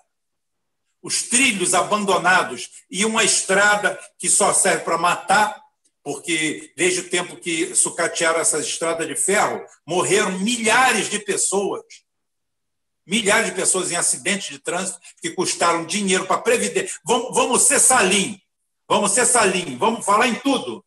Você pega, você mata 10 mil motoristas, vamos dizer, num período de 10 anos ou 20 anos no Rio de Janeiro, são 10 mil que eles são profissionais liberais, médicos, engenheiro, eh, pedreiro, mecânico, todos eles vão cair na Previdência. Você, você, você simplesmente está onerando em cascata. Produtiva. É, você perdeu força produtiva. produtiva, você está perdendo investimento, você está tendo que pagar para ele, porque você está você tá bancando a previdência dele é, precocemente. Ele era para entrar ali com 70 anos, ele morreu com 25, porque a estrada era mal cuidada, porque uma carreta que era para aquele produto está sendo transportado pela ferrovia estava na carreta, como cana, cana. Aí é o seguinte: você chega ali, partido alferes, tomate para tudo quanto é lado. Aí enche as carretas. Aí quando chega na época da safra, o tomate custa 5 centavos o quilo. Que tem tanto, tanto, tanto. Aí você vê o seguinte: é, aí você parte, por exemplo, para qual o país que mais arrecada e fatura dinheiro com café no mundo? Se você falar Brasil, que é o maior produtor, é mentira. Se você falar que a Colômbia é o segundo grande produtor, é mentira. Se você falar que é o Equador, que também é um puta produtor de café, é mentira. Quem, quem ganha dinheiro com café é a Alemanha, que não tem um pé ornamental em toda a Alemanha. E depois quem ganha? Depois a Itália, que também não tem. Talvez na Sicília dê para colocar uns três como arbusto lá, decorativo. São esses que ganham dinheiro. Quem ganha dinheiro com quem ganha dinheiro com cacau é, é o Gabão, que é grande produtor de cacau. É a, não, é a Suíça, é a Bélgica. É quem agrega valor aquilo ali. É o que você falou. É o seguinte: a partir do momento. Eu, eu extraio minério de ferro. Bem, se eu pegar aquele minério de ferro, derreter e lingotar ele, ele é mais fácil de exportar e o cara vai ser obrigado a me pagar uma HH, um processo, me pagar, me pagar uma série de benefícios, porque eu já beneficiei ele aqui. Mas não, você pega aquilo tudo e você vende terra. Você está vendendo terra. É uma vergonha vender terra. É uma vergonha. Você mete aquilo tudo no graneleiro, você vende terra. Você, ao invés de vender produto, incorporado, incorporar alguma coisa a ele. E como falamos assim, aqui é uma região produtora de milho. Então, porra, que uma indústria que produza algo de milho se instale aqui. E você desafoga a cidade, que virou mania de, da cidade, seu centro administrativo, e em volta da cidade, aquela, aquela concentração de indústrias, onde você não tem qualidade de vida, onde você tem uma poluição imensa, onde você tem um trânsito caótico, você vê o maior exemplo disso, o ABCD paulista. O que é aquilo ali? Um conglomerado, um, um amontoado daquilo ali, quando na realidade você deveria deslocar boa parte daquelas indústrias para exatamente os polos produtores. E depois você tem um sistema inteligente de escoamento, inteligente e barato, porque a tonelada, a tonelada quilômetro é mais ou menos, a última vez que eu vi, ela é 18 vezes, 18 vezes mais barata, tá? em média, por ferrovia do que por rodovia. Só para você ver um número, ter um apanhado.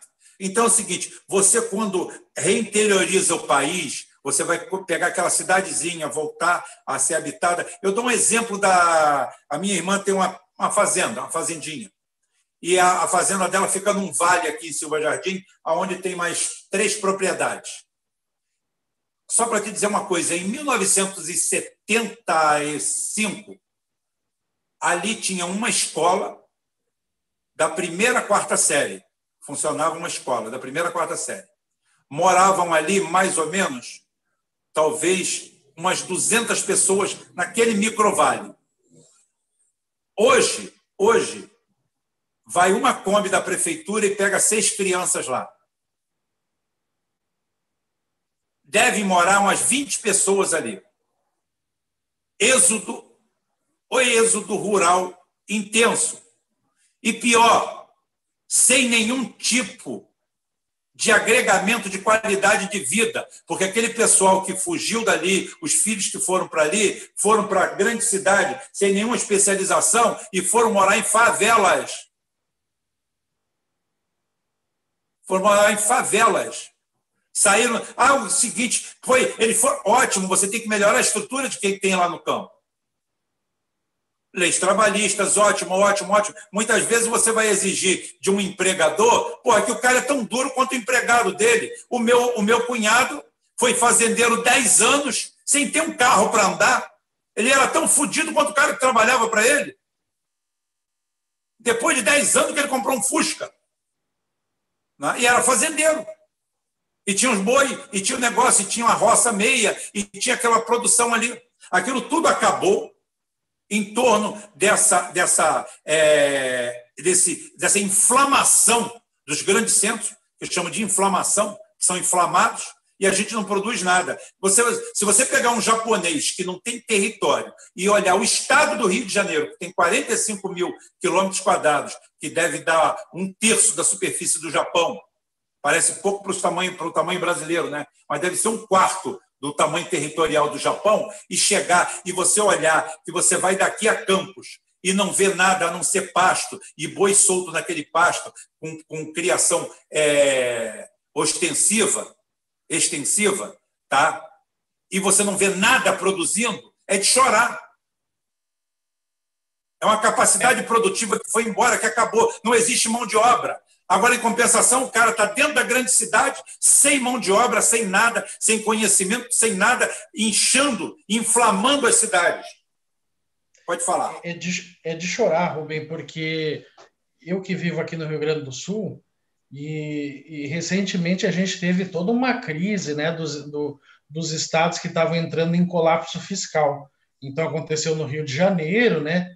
É, lembro do ano passado, 2019, né, teve toda uma, uma comoção né, e, algumas questões, né, né, discussão nesse sentido.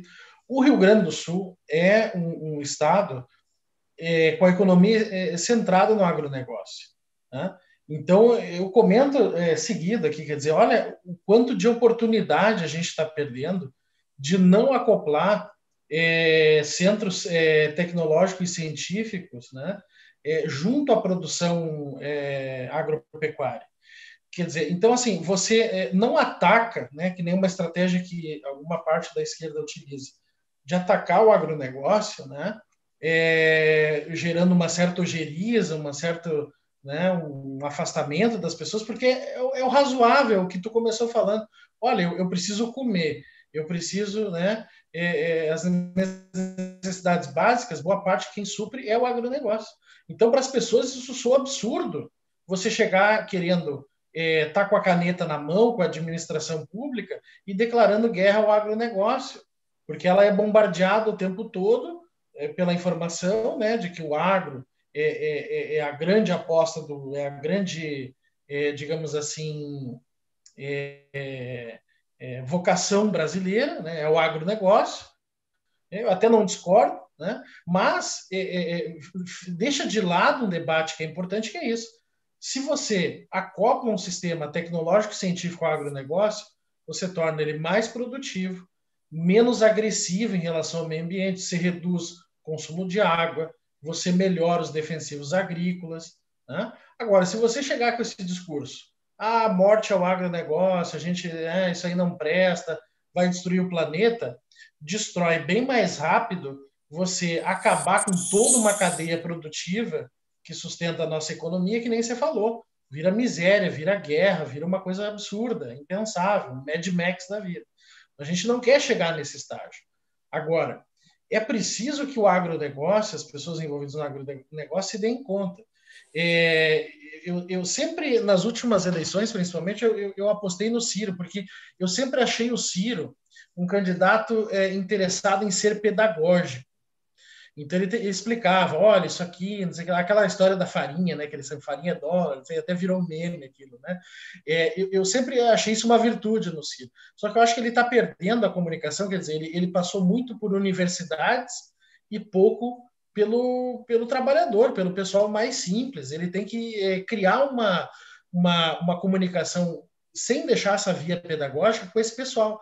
Então ele tem que, né, ou enfim, o candidato que apareceu, eu ainda acho que o Ciro é a melhor aposta, sinceramente, mas eu acho que eh, falta muito para ele, porque é isso, é chegar no agronegócio e dizer, é, tia, vocês entraram numa fria, porque é, tem os Estados Unidos que são competidores diretos nossos, como o Felipe bem enfatizou, quer dizer, qual é a vantagem estratégica essa relação subalterna do Bolsonaro com os Estados Unidos. Para nós, isso não é estratégico, porque os Estados Unidos compete com a gente no agronegócio.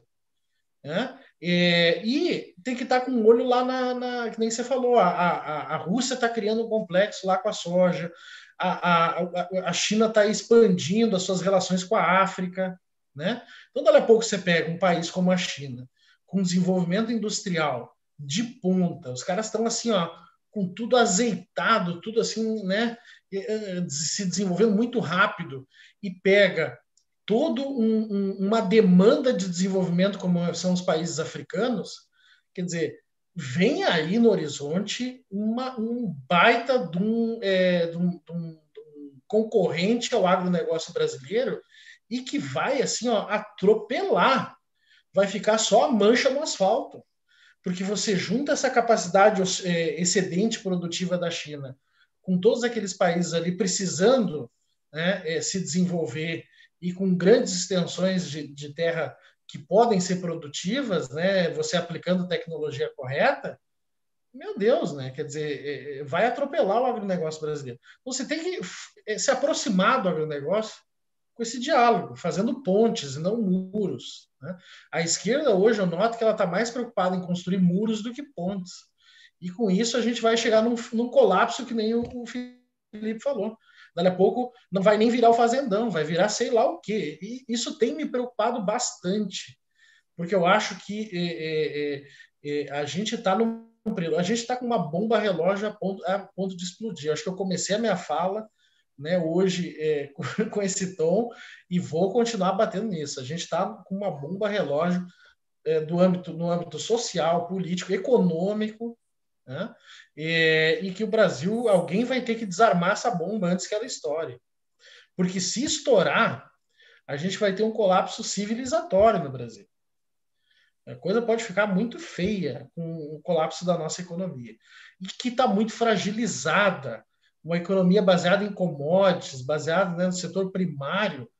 Qualquer soluço pior, que tiver no pior, mercado internacional, pior. a gente está tá mal na foto. Pior, pior, Wagner, pior. É, o, o Brasil está baseado na rolagem do problema através do swap cambial.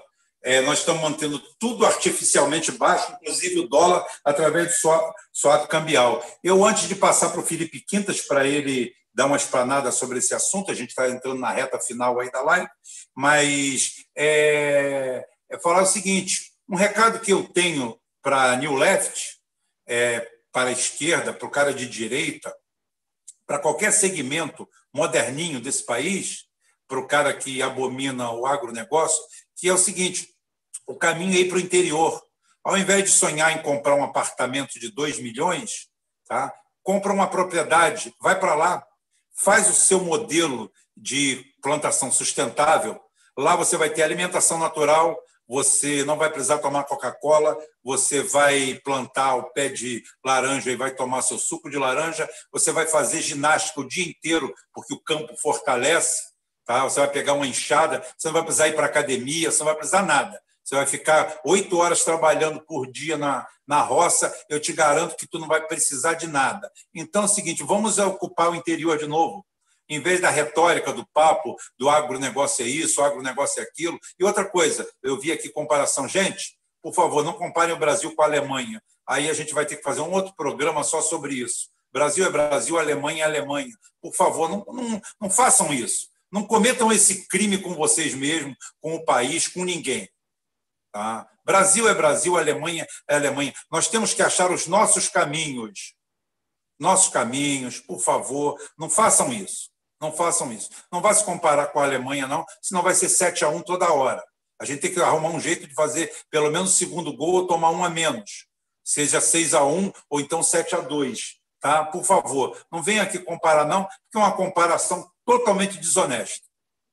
Não tem como a gente fazer isso aí. Tá? Então é o seguinte, Felipe, bola contigo. Concordo plenamente.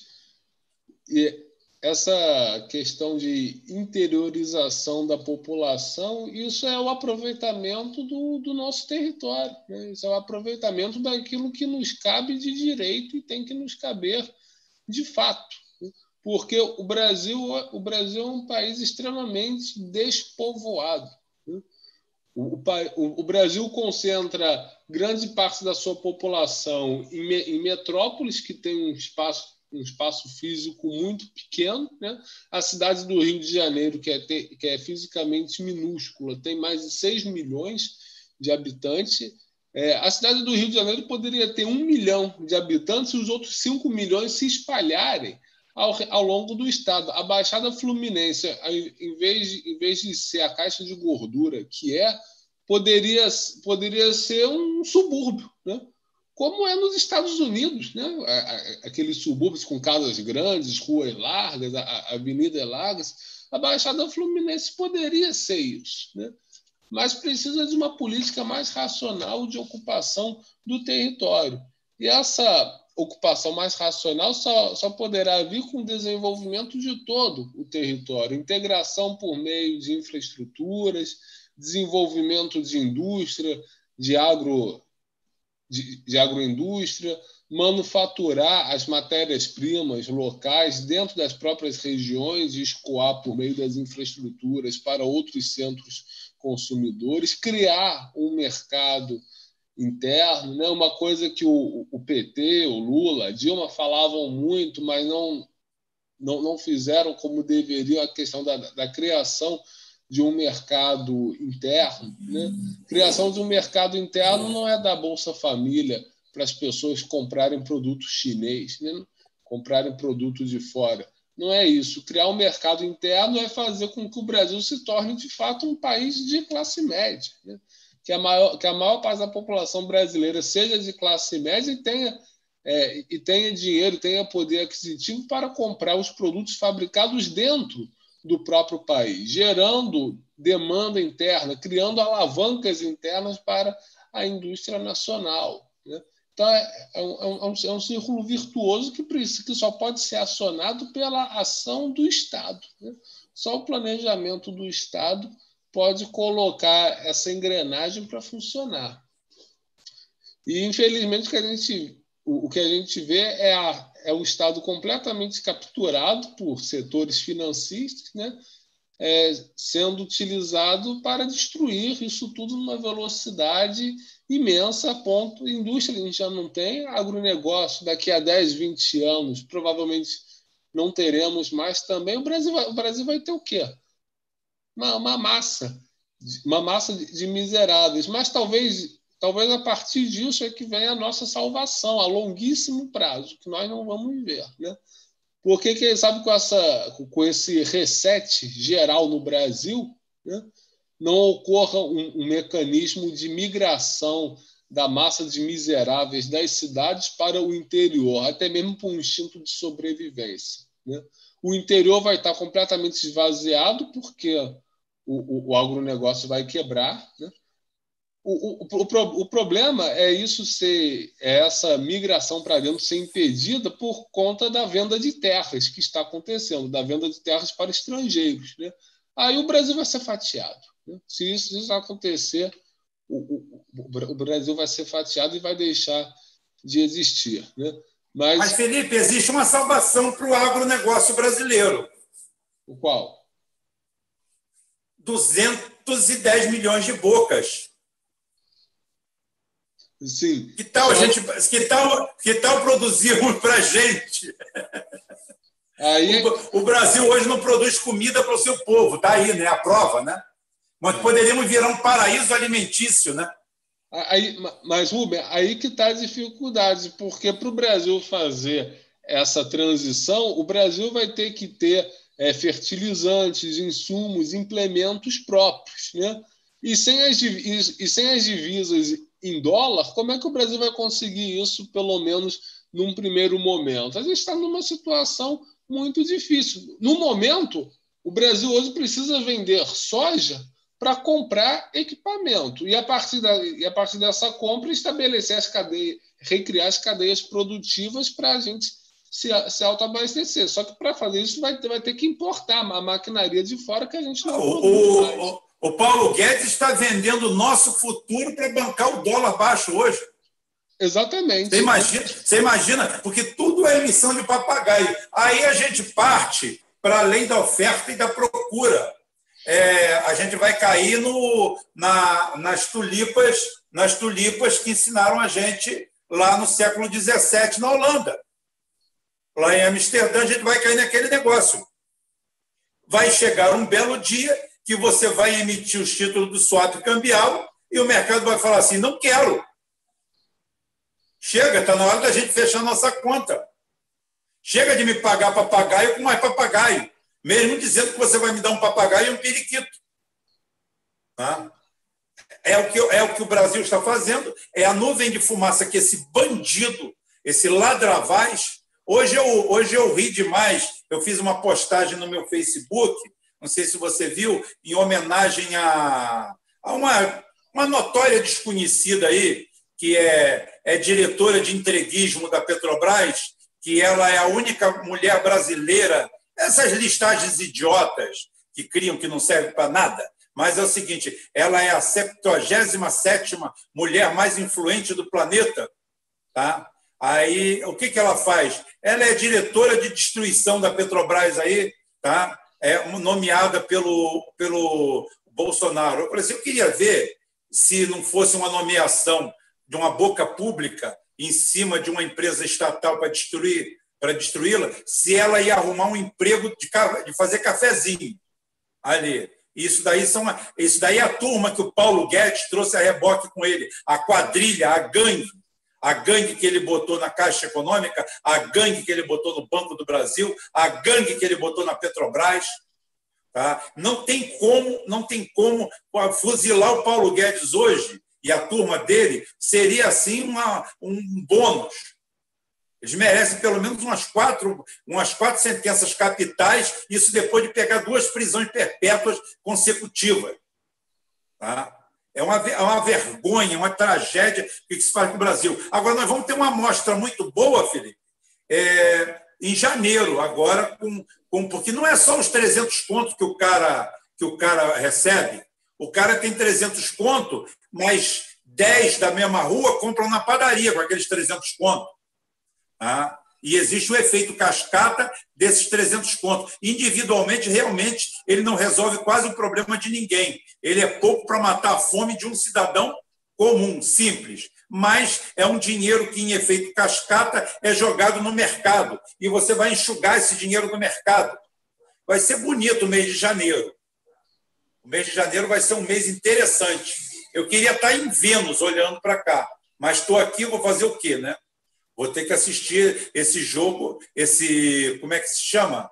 Que está em moda? É, reality show, né?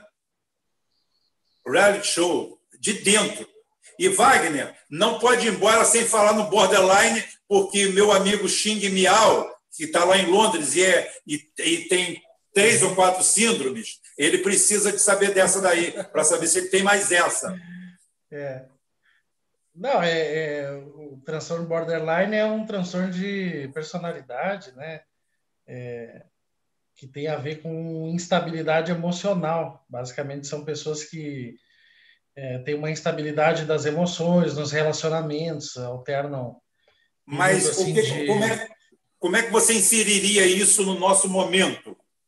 tem tudo a ver, né? Eu acho que. Não, eu acho que, é, assim, sem fechar né, num diagnóstico ou outro, aquilo que a gente estava discutindo, né? É, é, e há estudos é, muito bem documentado isso dos efeitos das crises econômicas na saúde mental da população.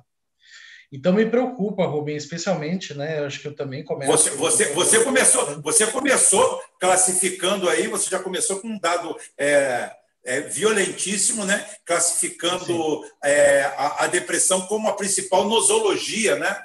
Para, é a principal pra, causa pra... de afastamento do trabalho.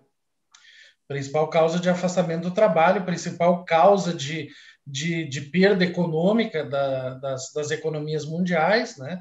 Então, assim, os transtornos mentais.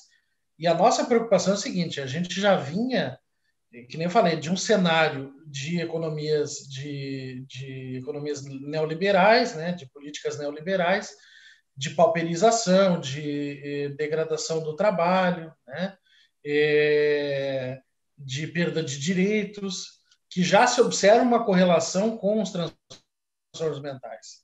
E aí agora se junta um cenário que é, é como você até falou aí, né, é, estratégias é, muito desacertadas né, do governo no, no setor econômico, junto com é, sempre essa promessa das, das reformas, né? Tem até um meme na internet que fala, não, na milésima, não sei se tal reforma, a economia brasileira vai, quer dizer, é, é, é um é conto aí que, que as pessoas porque, porque oh, Itabora aí eu li, é o roceiro pobre do MST, que é o canalha do Carim, que criou o nome aqui. Mas é, ele, eu, fico, eu fico vendo qual é o nome que ele vai criar para o meme dele ah, aqui. Pro, pro é todo, ele. Sim, sim. É, ele sempre, ele sempre cria um. Tá? É, é o carinho que está fazendo dizendo, isso. É, e o que eu estava dizendo é isso: você cria uma situação, e aí mais essa pandemia é, vai criar uma situação muito difícil. Então, é, inclusive com risco de não só dessas patologias que a gente estava falando, borderline, depressão, isso aquilo, mas risco de suicídio. É, quando a gente estuda as crises, né, crise de subprime, nem precisa ir lá para a crise de 29, que foi muito bem documentado, né, os casos de suicídio, gente que perdeu tudo. Mas quando você vai aqui na, na crise de subprime, é, não me engano, 2008, né, nos Estados Unidos, você já teve uma onda de, de, de transtornos mentais por lá. Né? É, há, uma relação direta sempre, né, Wagner? Mas direta, direta, porque o que, que é, né? É, os transtornos mentais é um padrão recorrente disfuncional. Então, por exemplo, um cara que não dorme bem pensando se vai ter grana para manter o nível de vida da sua família, é, se vai manter ou não o emprego. Ele começa a dormir mal, ele começa a trabalhar preocupado. E isso perdurando, é, é, é claro que vai ter uma correlação com a, a, instalação de um, de um, transtorno mental, quer dizer, é, é, é óbvio o nexo causal aí. Né? Então você junta já um cenário, que nem eu falava, de extrema é, imprevisibilidade, né? É, incertezas no, no, no, cenário que acho que isso já explica bastante do nosso período como, como sociedade, né? como mundo. Assim, né? O mundo no século XXI é um mundo de grandes incertezas. Que nem eu estava falando uma outra hora. Na sua, na sua geração, Rubem, uma pessoa tem um curso superior, às vezes só um médio técnico, né? já garantia um certo padrão de vida. Você conseguia trabalhar. Tranquilamente, é, tranquilamente. Era só empregabilidade. Família, Exato. Você conseguia sustentar sua família, você comprava casa. Era financiado a perder de vista? Era, mas você conseguia. Hoje, aí as pessoas ficam glamorizando né, esses co-living, né? São jovens que se juntam para é, ou comprar ou alugar uma, um, né, um apartamento, uma casa para viver junto. Olha, isso é uma certa romantização. É um curtiço, quer dizer, é, é, é ridículo o que estão fazendo quer dizer, tentam fantasiar, perfumar é, um período é, crítico da nossa sociedade, onde as pessoas estão sendo jogadas a condições que levam ao adoecimento. E aí a minha preocupação enquanto profissional da saúde é isso. A gente vai juntar. Mas, mas, mas tem, mas tem varanda gourmet, pô. Mas tem varanda gourmet. É. Não, olha, é muito triste. Então a gente vai juntar esse cenário econômico incerto junto com os efeitos dessa pandemia. Eu, eu, eu tenho muito receio do que, que vem pela frente. Tu tá toda hora falando desse janeiro aí, Rubem, eu já tô com ficando ansioso esperando esse janeiro, porque. Deixa né, eu dar uma é respostinha se... aqui pro, pro Cleberson de Paula. É, é. Rubão, fala aí sobre esse swap cambial, explica para a gente que diabo é isso. Olha só, eu tenho um programa inteiro, eu não sei qual, porque eu sou desorganizado mesmo, que eu fiz um programa só explicando swap cambial. Swap cambial é mais ou menos uma aposta. Tá? Você vai comprar uma coisa e eu falo para você, não compra não. Não compra não, que em tal dia eu te dou tanto por isso aí.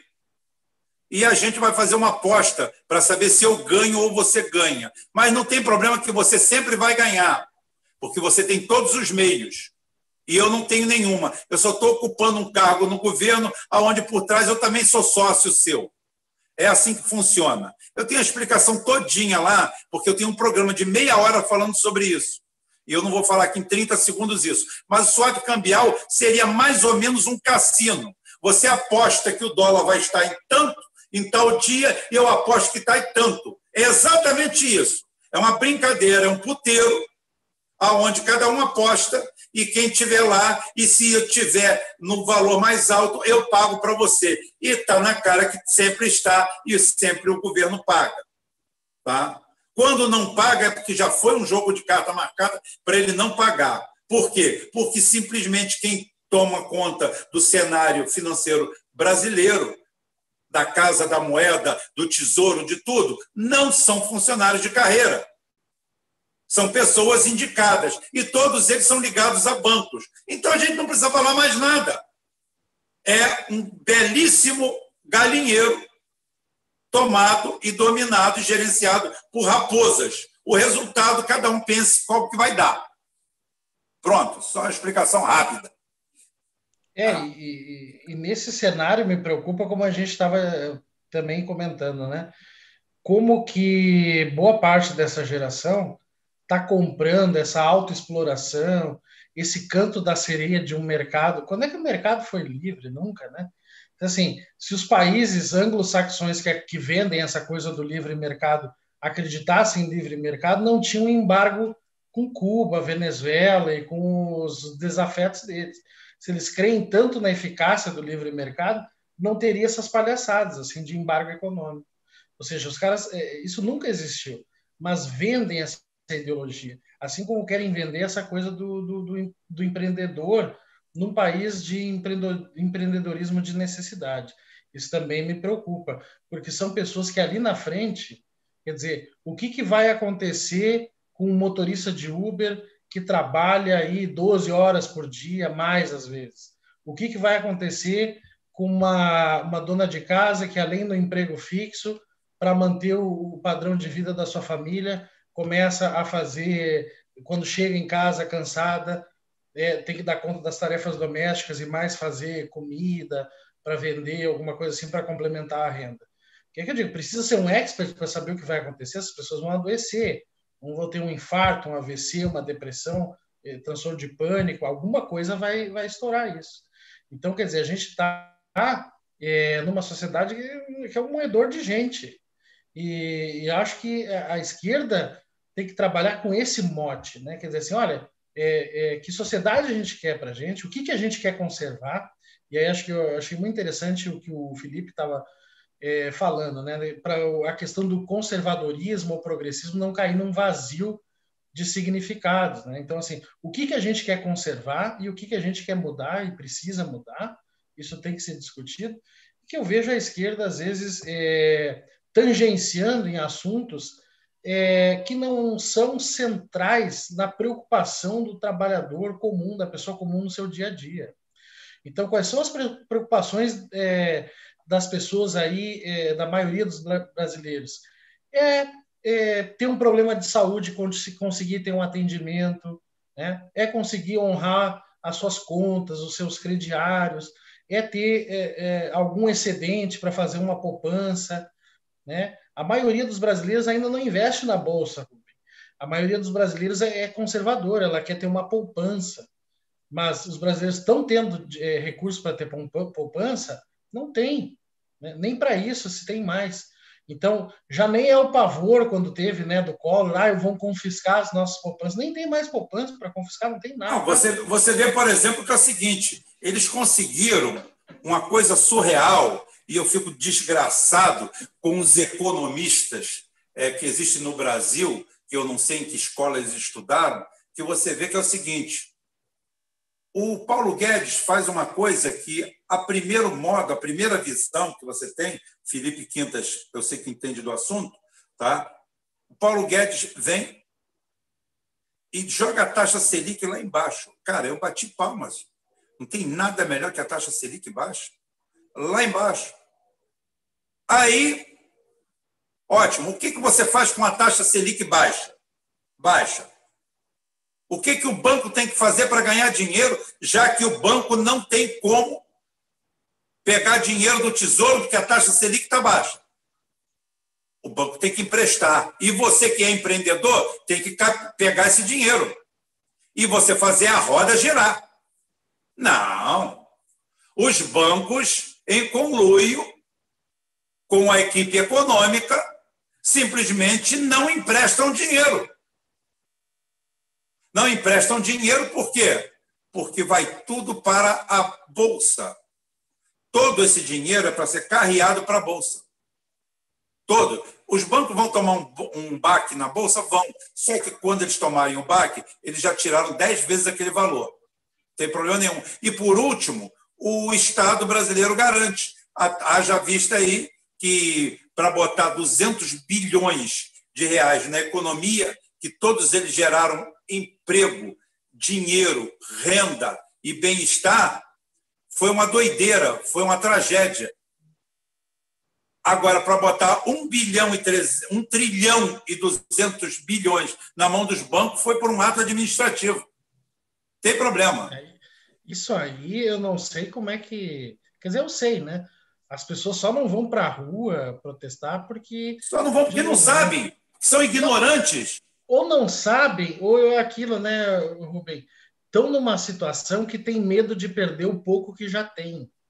É, eu só acho que em algum momento é, é, as pessoas vão é, perder esse medo porque vão ver se vão ficar sem nada.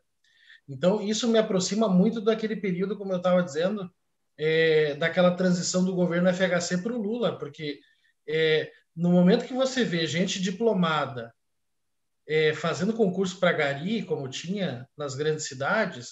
Não seja, pode, não vê, pode. Né? O, o, não, e hoje a gente viu, quer dizer, não, não, é nada, né? Pelo amor de Deus, não não não tô perto daquela figura.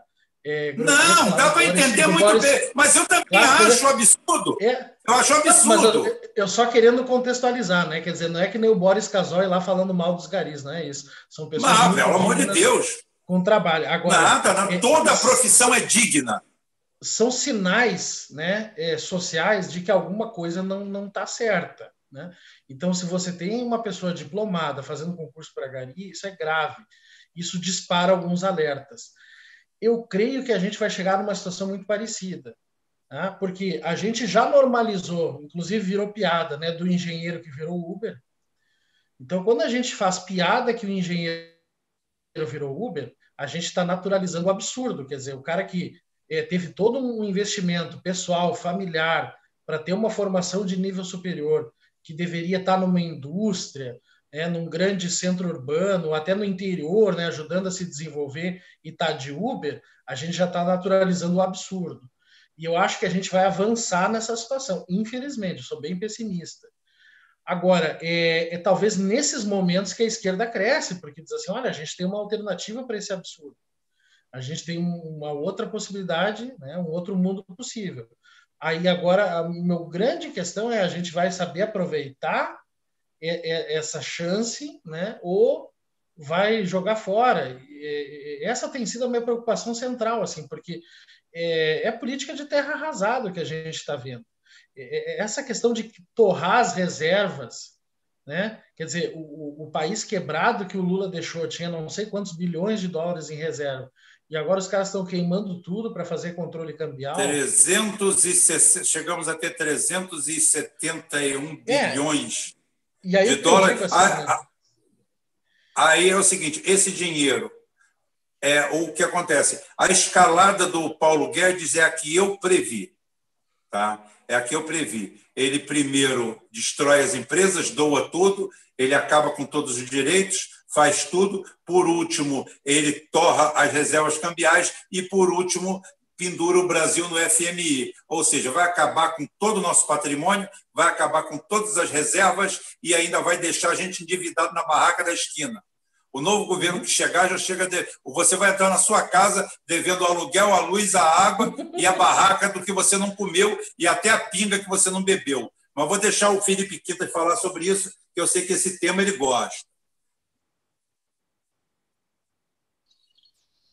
É exatamente isso. O, o Ruben foi ao ponto. Quando Paulo Guedes, o, o Roberto Campos Neto, Bob Fields terceiro, reduziram a, a taxa de juros ao menor nível histórico, isso não foi para baratear o crédito para a produção. Isso foi para desviar os investimentos que antes iam para a União via, via a, a, a, a compra dos títulos da União, é, desvi, ou seja, o dinheiro que ia para a União, né, em busca da remuneração da, da taxa Selic alta, passou a ir para as bolsas de valores que ficaram aquecidas, né?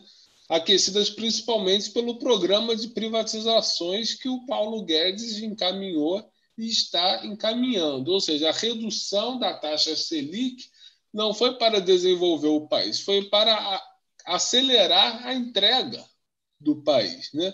Foi para apimentar o, o programa de privatização do Paulo Guedes para desviar o dinheiro que antes ia para o Tesouro da União, né, para passar para ir para as bolsas de valores, ou seja, o dinheiro que ia para o Estado passa a ir para a bolsa privada. Isso foi uma forma de, de, de privatização dos investimentos, uma forma de torná-los especulativos, divorciados da economia física, da economia real. Né?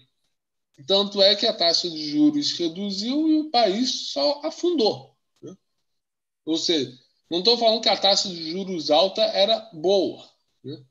mas reduzir a taxa de juros por si só não, não, não, não significa algo positivo. Tudo, de...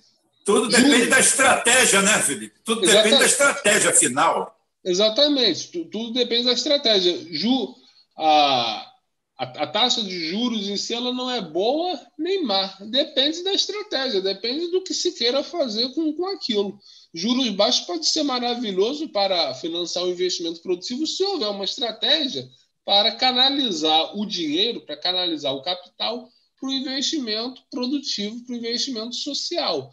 E o juro baixo pode ser também uma forma de, de acelerar o processo de, de privatização, como estamos vendo. Assim como os juros altos também podem ser uma forma de estimular o desenvolvimento. Os juros altos podem ser uma forma do, do Estado atrair, a, atrair financiamento para ele e ele repassar esse dinheiro depois na, na, na, forma de investimento público, como pode ser uma forma de parasitismo social, como o Fernando Henrique fez no seu segundo mandato, que jogou a, a taxa Selic para 45%. Né? É, com, com o Lula, a taxa Selic alta servia para financiar o Estado, que, que financiava as, as, as, políticas lá de, de infraestrutura, né? as políticas públicas que, que eram feitas lá. Né? E, então, e, então, tudo depende. Né? E o que a gente se encaminha aí em janeiro aí com o fim do auxílio emergencial é o fim do auxílio emergencial, mas não é a volta dos empregos. Porque se os empregos voltassem, tudo bem. Só que os empregos não vão voltar e por, uma, e por uma questão até mais profunda do que a falta de investimento público, porque muitos desses empregos, muitas dessas ocupações foram destruídas, não existem mais. Né? Muitos cargos de engenharia no Brasil não existem mais, a Lava Jato tratou de destruir. Então, mesmo que o governo injetasse dinheiro, né, teria que injetar dinheiro para reconstruir, porque objetivamente não existe mais, não tem lá um, uma, uma, vaga ociosa de emprego esperando alguém ser empregado. Não, não tem mais, né? É, não, não, é uma cadeira vazia. A cadeira não existe mais. Né? Então, ah, vê, vê, a metalurgia aqui na nossa região, né? Construção naval aqui na nossa região, que exatamente, acabou. Exatamente. Não, não, não, tem mais, né? Porque os, os estaleiros que, que funcionavam simplesmente deixaram de existir. E construir um outro e construir um outro estaleiro não é algo simples, não é algo que vai vir da noite para o dia. Né? E não é algo que o Bolsonaro e o Paulo Guedes vão fazer. Né? Ou seja, acabando o auxílio emergencial, o que vai ter vai ser uma quantidade imensa de pessoas jogadas na mais absoluta miséria. Já é assustador ver a quantidade de pedinte na rua. Né? Eu fui ontem ao centro do, do Rio, centro do Rio completamente esvaziado, isso há duas semanas do Natal. Era uma, uma dia de semana, duas semanas do Natal, o centro do Rio completamente vazio. Ali na 7 de setembro, ali na 7 de setembro então, né, naquela, naquele último quarteirão é, que vai para a Praça 15, só tinha eu e uma mulher andando duas horas da tarde ali inacreditável. E a 7 de setembro é uma rua com muito comércio, né? Todos os comércios abertos, mas não tinha ninguém dentro. Né? E um monte de gente pedindo, um monte de gente pedindo. Eu mesmo tive que dar quase uns safanões no, lá, porque eles vão, eles vão se agarrando ali, né? Tipo assim, meio que querendo roubar, mas não podendo, né? Aí tem, tem, tem tive que distribuir lá um, uns safanões lá, né, para poder, poder andar. Mas isso é o quê? Isso é um, é um estado de, de, de, miséria. Isso porque ainda estão recebendo 300 reais. Imagina quando não receberem mais. Cara, eu tive, eu tive, eu tive no açaí de, de Alcântara, ah, desculpe a palavra, mas eu tive no açaí de Alcântara, desculpe usar uma palavra, mas aí, cara, eu, eu parei o carro, Eu fui abordado pelo primeiro pedinte, dentro do estacionamento. Dentro do estacionamento. Quando eu entrei, fiz a curva, fui abordado pelo segundo.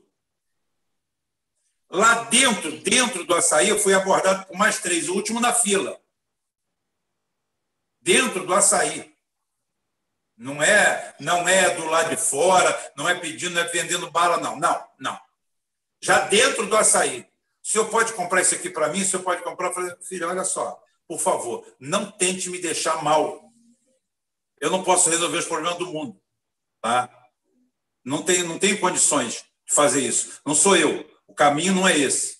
Tá? Então é o seguinte: cheguei para um, um, um empregado lá, falei, você não tem gerente, não? Falei, eu não estou querendo isolar as pessoas, mas isso é constrangedor para a gente. É constrangedor por quê? Porque eu não posso dar nada para os outros. Tá? Agora, você imagina, eu estou aqui fazendo compra, levando para casa o que eu preciso. Tá? E você vendo uma pessoa do seu lado, eu não sei se está de arma. Se ele está de armação, a, de, a deterioração moral e ética já está a tal nível que também é digna de pena. E o Wagner pode até explicar isso. O cara perde o limite perde seus limites e aquilo para ele se torna uma banalidade.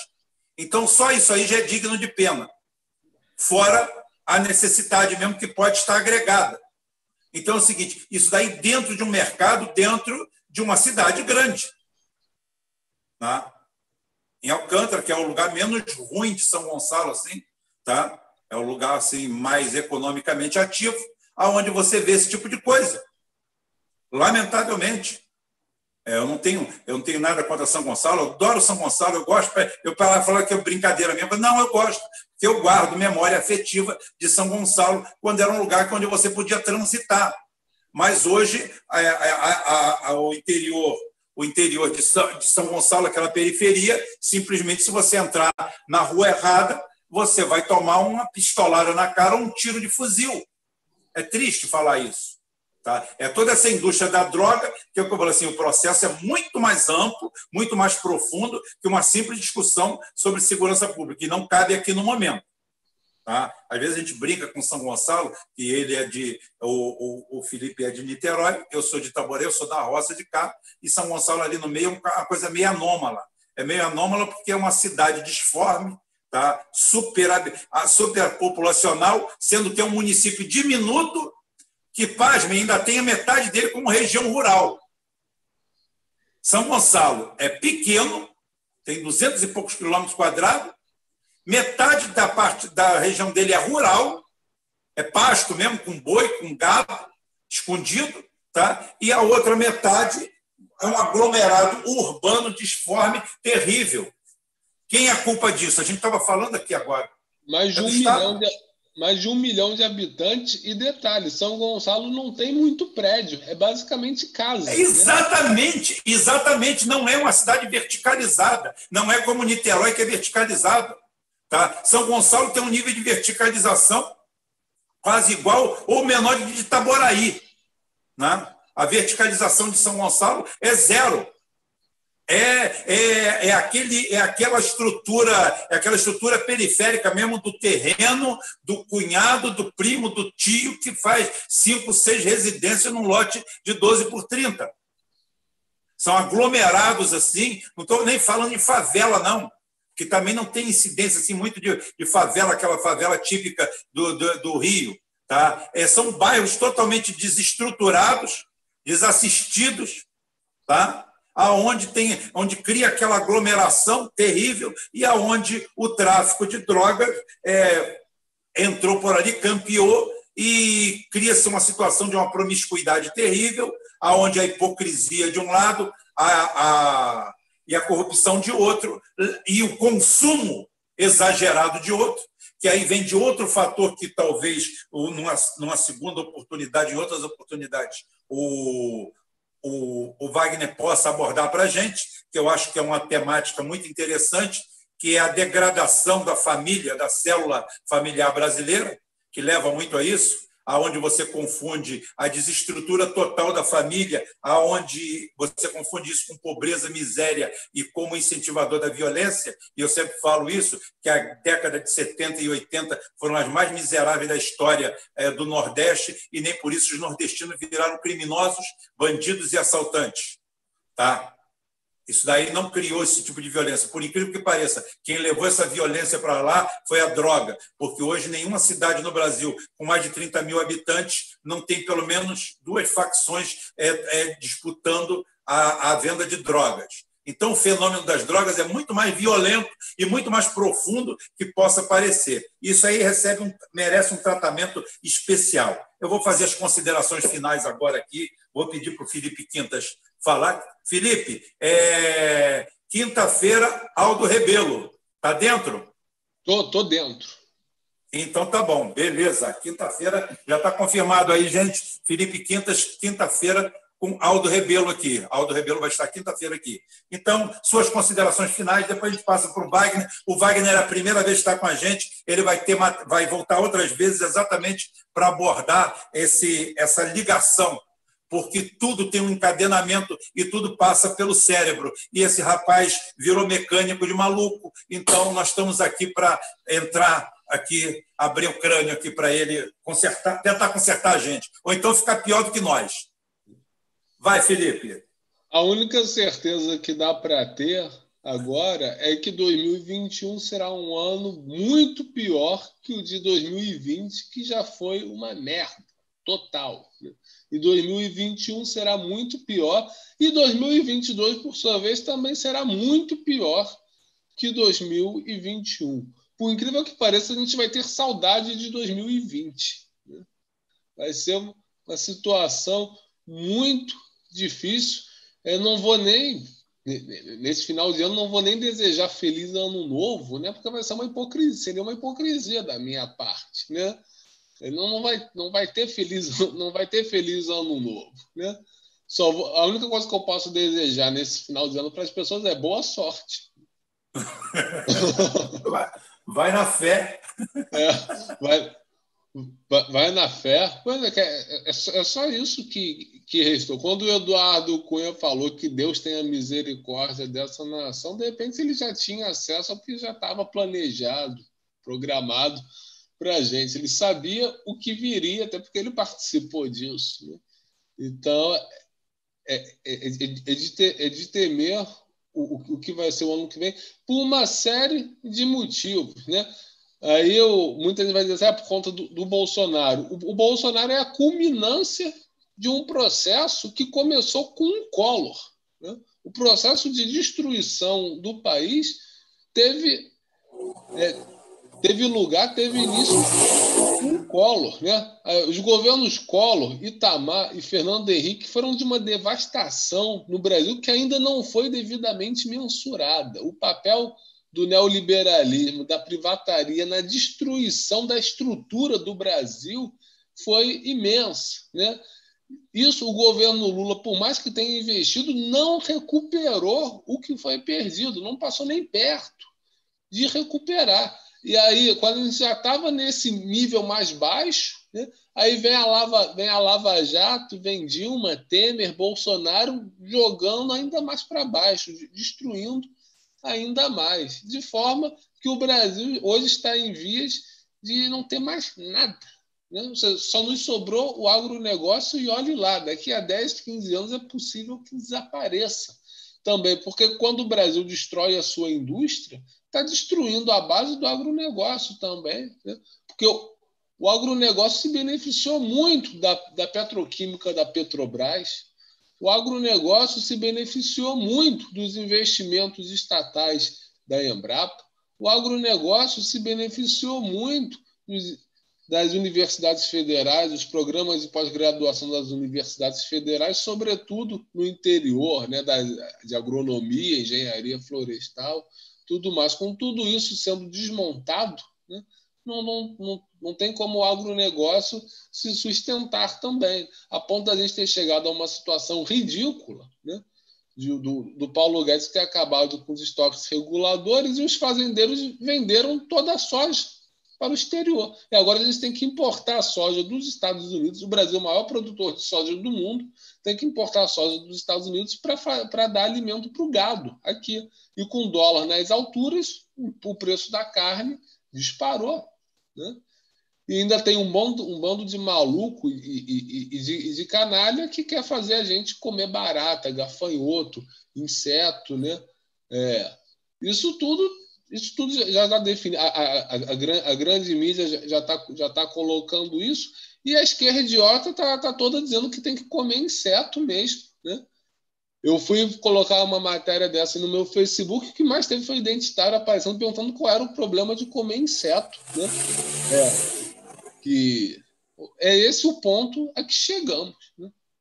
Por isso que eu não estou nem aí para 2022, porque o processo de destruição vai continuar. O, que o, o, o Brasil precisa de um ponto de inflexão, precisa de uma ruptura. não estou falando aqui de revolução. Revolução é um termo muito abstrato. Estou falando de, de, de, uma ruptura, de um, de um ponto de inflexão que marque uma, uma mudança na forma de organizar o Estado, de organizar a política, de organizar a economia. Né?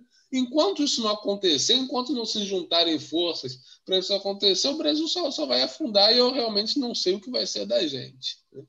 Porque o Brasil tem, 200 e, tem 212 milhões de habitantes, essas, essas pessoas vão continuar existindo e o, e o que nos aguarda é algo muito tenebroso, é algo que a gente nunca imaginou passar. Né? Então, é, é, é, basicamente o, o, o, o, brasileiro tem que tomar consciência da, do, do, do buraco em que está sendo enfiado. O brasileiro ainda não caiu a ficha do brasileiro do problema. As pessoas veem, sabem que tem um problema, mas ah, isso, isso, vai, isso, passar, isso vai passar logo, né? isso é só um momento, ah, é, é, só, é só trocar o presidente. Não, não vai, não vai ser assim. O problema é muito mais profundo. Enquanto as pessoas não tiverem consciência da profundidade do problema e não é, e não houver uma organização, uma direção para dar uma resposta que seja tão profunda quanto o problema a ser enfrentado, a gente vai passar ainda por momentos muito, muito, muito piores do que esse que a gente está passando agora. Terrível. Terrível, terrível. Wagner, meu amigo, meu convidado da noite, porque o Felipe Quinta já faz parte da casa. É, considerações finais aí e a gente preparando já material para uma próxima live para a gente Joia. continuar nessa linha.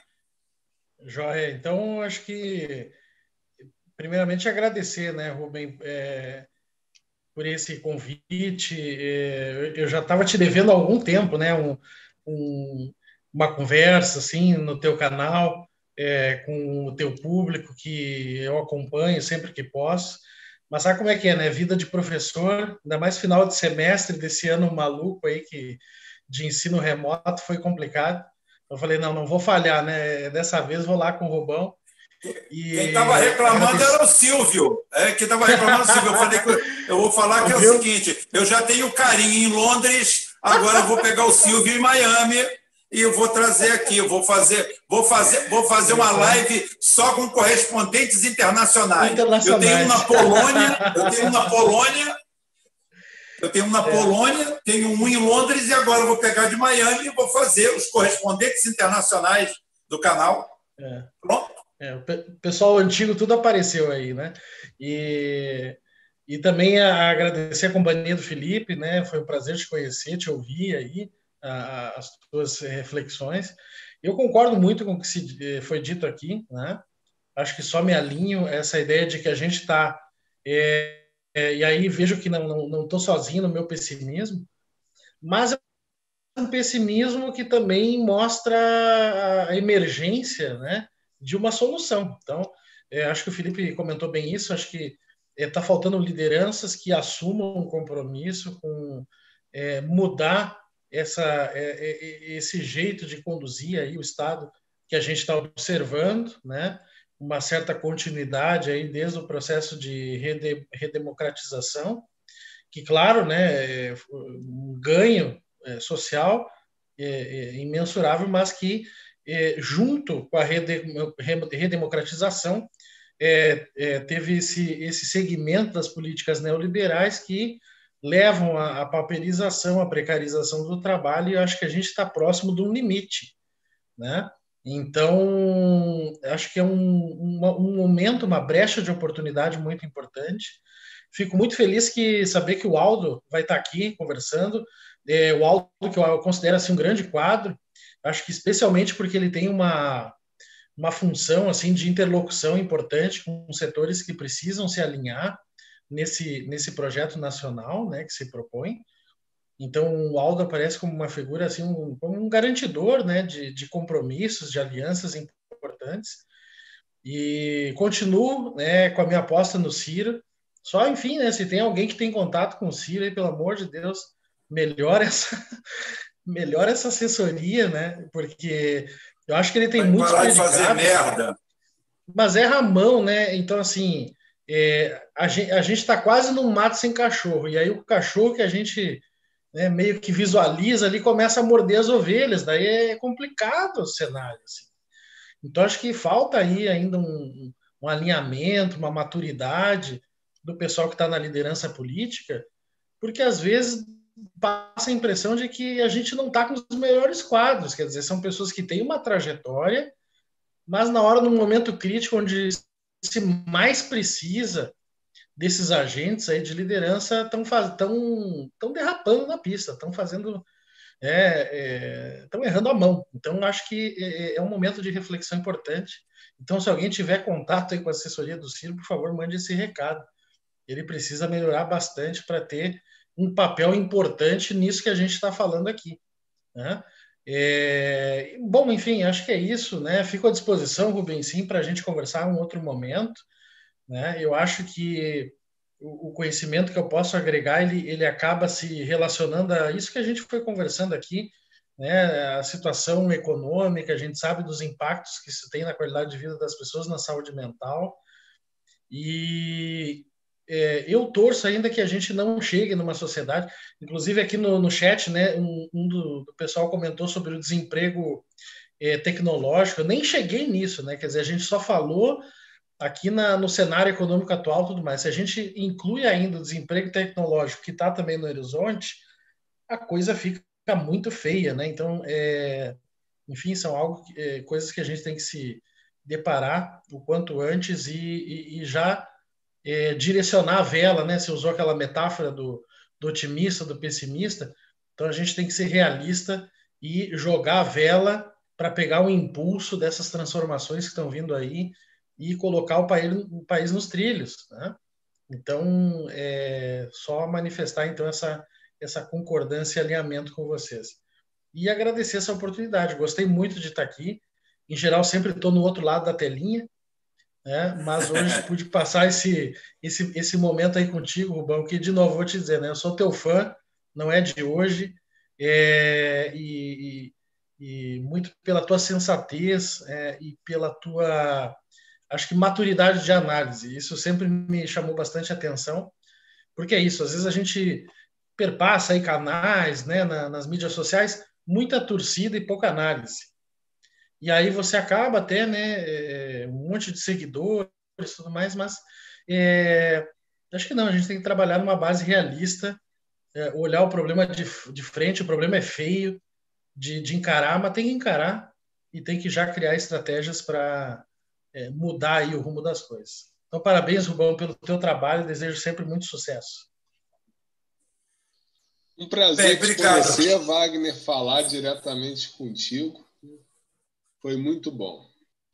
Obrigado. Wagner, é... obrigado pelas palavras aí. É, a gente, antes de fã, caramba, a gente mesmo nunca tendo é, contato próximo, sempre foi virtual, a gente é amigo há muitos anos. E a gente nunca divergiu de nada, a gente sempre discutiu de forma saudável, porque o rumo, o objetivo sempre foi o mesmo Sempre. A gente sempre olhou para o mesmo lado e para o mesmo ponto. Então, isso daí é muito interessante, é muito importante que a gente tenha essa, esse ponto focal. é, a gente quer o melhor. Nada do que é falado aqui é insensato. E as pessoas, muitas, muitas pessoas chegam assim e falam assim: Poxa, mas o Rubem mudou. O Rubem mudou, o Rubem mudou, o Rubem é isso. O Rubem não mudou nada. Nada, nada, nada.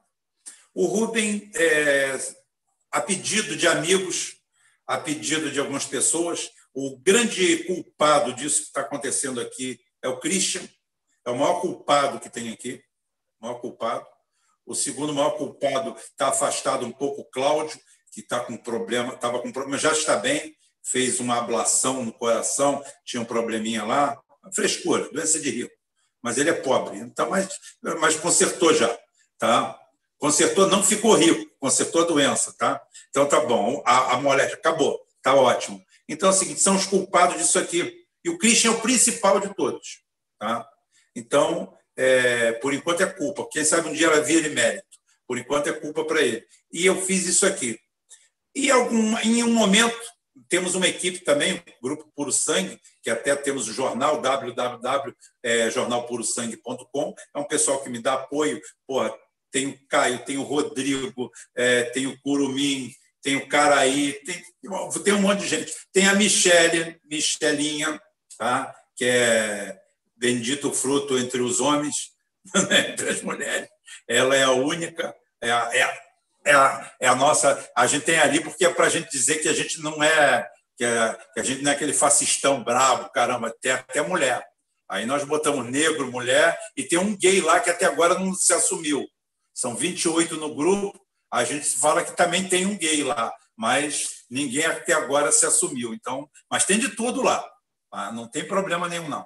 Então a gente faz esse trabalho aqui. Eu quero dizer que o que eu faço o trabalho aqui, eu, eu me propus a fazer análise, a olhar para o Bolsonaro e não ver o diabo, a olhar para o Lula e não ver um Deus, e vice-versa. E vice-versa. Eu não olho para o Bolsonaro como Deus, como diabo, não olho para o Lula como Deus, como diabo, não olho para Ciro como Deus, como diabo. Eu, eu interpreto um personagem de uma certa forma, porque o personagem é um cidadão equilibrado que eu não sou. Eu sou emotivo.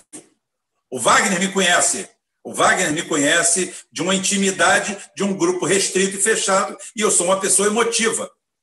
Tá? Eu sou uma pessoa de posições fortes em relação a alguma coisa. Só que aqui eu, é aqui eu criei um personagem que não é falso, mas é que para tentar ser o mais fidedigno possível, para a gente não ser, como eu falei aqui, eu não fiz uma defesa do agronegócio. Eu coloquei um posicionamento real do agronegócio. Se a gente quer mudar alguma coisa, é baseado em cima disso, não é destruindo o agronegócio. Isso é uma tolice.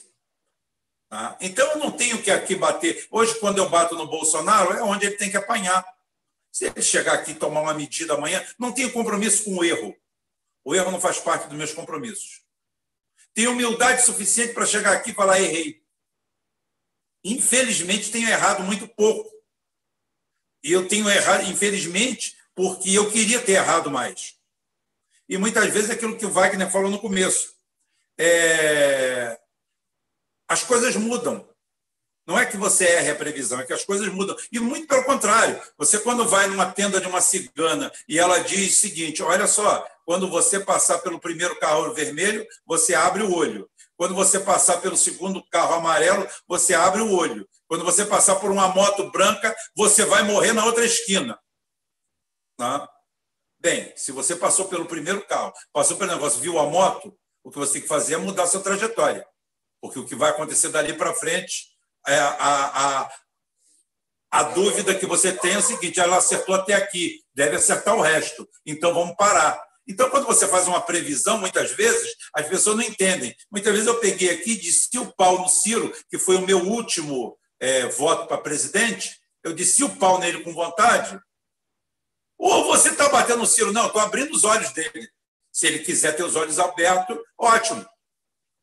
Bicho, para de ir na academia, para de juntar um bando de, de, de revolucionários, de, de revolucionário é, de redes sociais e vai um pouquinho lá vai um pouquinho, vai dar uma de brisola. Vai lá na Central do Brasil, come aquele pastel gorduroso que só tem ali, toma um cafezinho ali, anda por ali. O Felipe Quintas é de Niterói, ele sabe a tragédia que está a indústria naval lá. No Mauá, todo dia tinha mil pessoas lá na frente do Mauá acampada, querendo receber, porque tem cinco mil pessoas lá que não receberam nem os direitos. Tem casos de suicídio. Vai lá, encosta com a mala cheia de sanduíche de mortadela e, e guaravita e senta ali, conversa com o pessoal. Senta no meio-fio, porque esse mérito o Bolsonaro teve. O Bolsonaro ia em reunião na casa dos outros para ficar sozinho com o cara conversando.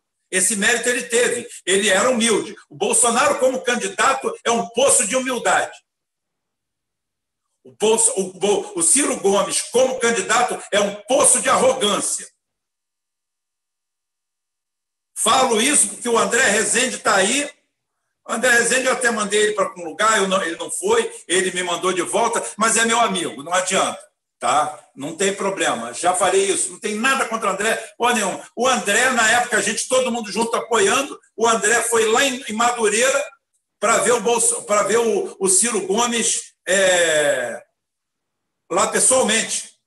O Ciro Gomes entrou com má vontade, chegou com má vontade, fez uma, uma caminhada de três metros, virou as costas, foi embora. Já se você botar o, o, o, o Bolsonaro ali, ele é igual pinto no lixo. Vou, vamos falar da casa, né? Vamos, vamos comer pastel aqui, vamos. Aí eu esses Dias, ah, esses dias ele ficou 10 minutos uh, numa estrada banando lá que nem um. é, então é o seguinte: essa interação, como candidato, como candidato, o Ciro Gomes poderia vestir a chinela da humildade e assistir os vídeos do, do Bolsonaro. É uma aula. Ele é melhor do que o Lula nesse inteirinho. Ele sabe captar o público dele. Ah, ele é misógino. Porra, as mulheres votaram nele em peso. Ele é homofóbico. Porrada de, de gay votou nele. Porra, ele é racista. Negro, mulato, índio, todo mundo votou nele. Então, para com isso. Para de partir de. Quem parte de um. Você pode ter o seu cálculo todo estruturado. Se você começar ele errado, ele o resultado vai ser errado. Tá? Os mesmos caminhos só te levam aos mesmos lugares. Se você quer um resultado diferente, você tem que fazer diferente. Então, o Ciro Gomes é um bom presidenciável.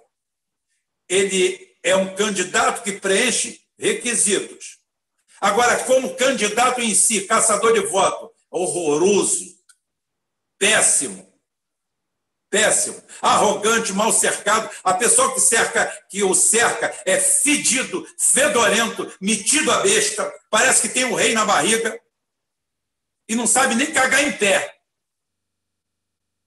Nem cagar em pé eles sabem mas são os donos da verdade. Se uma pessoa vai falar com o Ciro, tem que furar aquela bolha que tem fulano, cicrano, tudo cheio de caderno, de laptop, disso, daquilo, daquilo outro, e o seguinte, tá bom, nós vamos ligar de volta. Ninguém liga mais de volta para você, ninguém dá mínima, ninguém caga e anda. Então, é, é, uma, é uma posição horrível, horrorosa. Que melhore. E o papel nosso aqui é esse, aqui é fazer análise a gente faz análise numa boa. O Rubem, de verdade, talvez vocês nunca venham conhecer aqui, porque eu não estou aqui para expor a minha vida. Quem eu sou? O que, que eu acho? Qual o conceito? Eu só vou dar uma dica. Eu sou comunista. Eu, Rubem Gonzalez, eu sou comunista. Toda a minha visão utópica que eu tenho de mundo passa pelo comunismo com direito a tudo, com direito a tudo. Pelotão de fuzilamento, forca, guilhotina, tudo, tudo que você imaginar. Pacote completo. Mas esse talvez eu nunca mostre aqui, porque ele é inconcebível com a realidade que nós vivemos. Ele é uma figura. Tá? Eu, como real, como figura real, eu sou uma figura. A minha figura tomou conta do, do cenário. Tá? Então é o seguinte: esse eu que eu sou não tem nada a ver com isso que eu apresento aqui. Eu já falei, não estou sendo falso, eu estou fazendo um trabalho. Eu estou fazendo um trabalho, eu estou me dedicando a um trabalho para vocês, que é analisar friamente o que está acontecendo.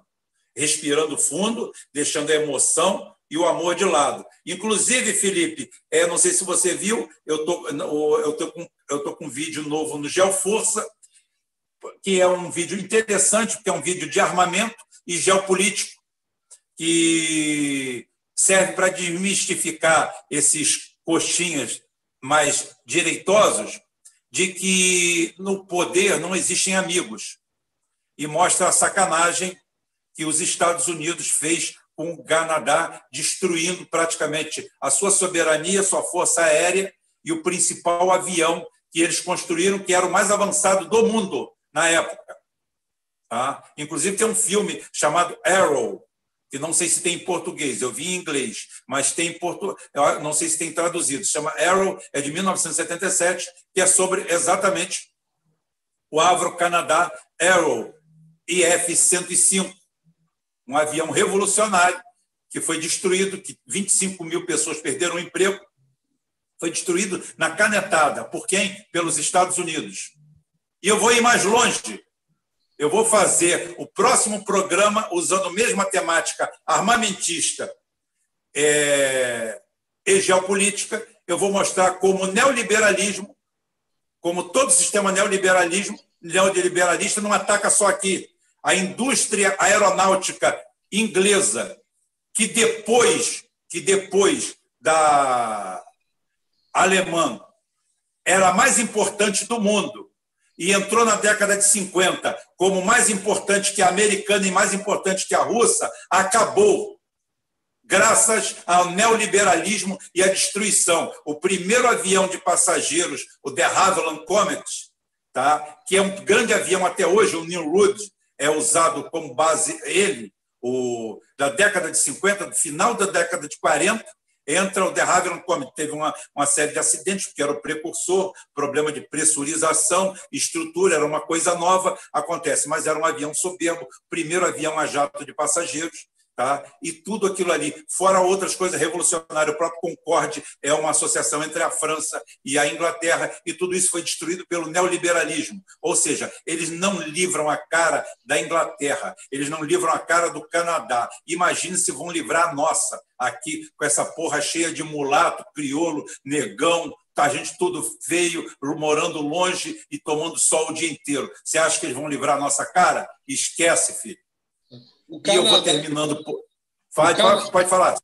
Só uma observação final. O, o, Canadá é um país que tem sérios problemas por conta da subordinação econômica dele aos Estados Unidos, que já é bem antiga, bem anterior ao neoliberalismo. O Canadá praticamente não tem indústria nacional, é ter tudo filial de empresa dos Estados Unidos e de mineração da Inglaterra. Tanto é que nos anos 50, final dos anos 50, o mundo capitalista todo com pleno emprego, inclusive o Brasil, e o Canadá tinha mais de 10% de desemprego ali. Né?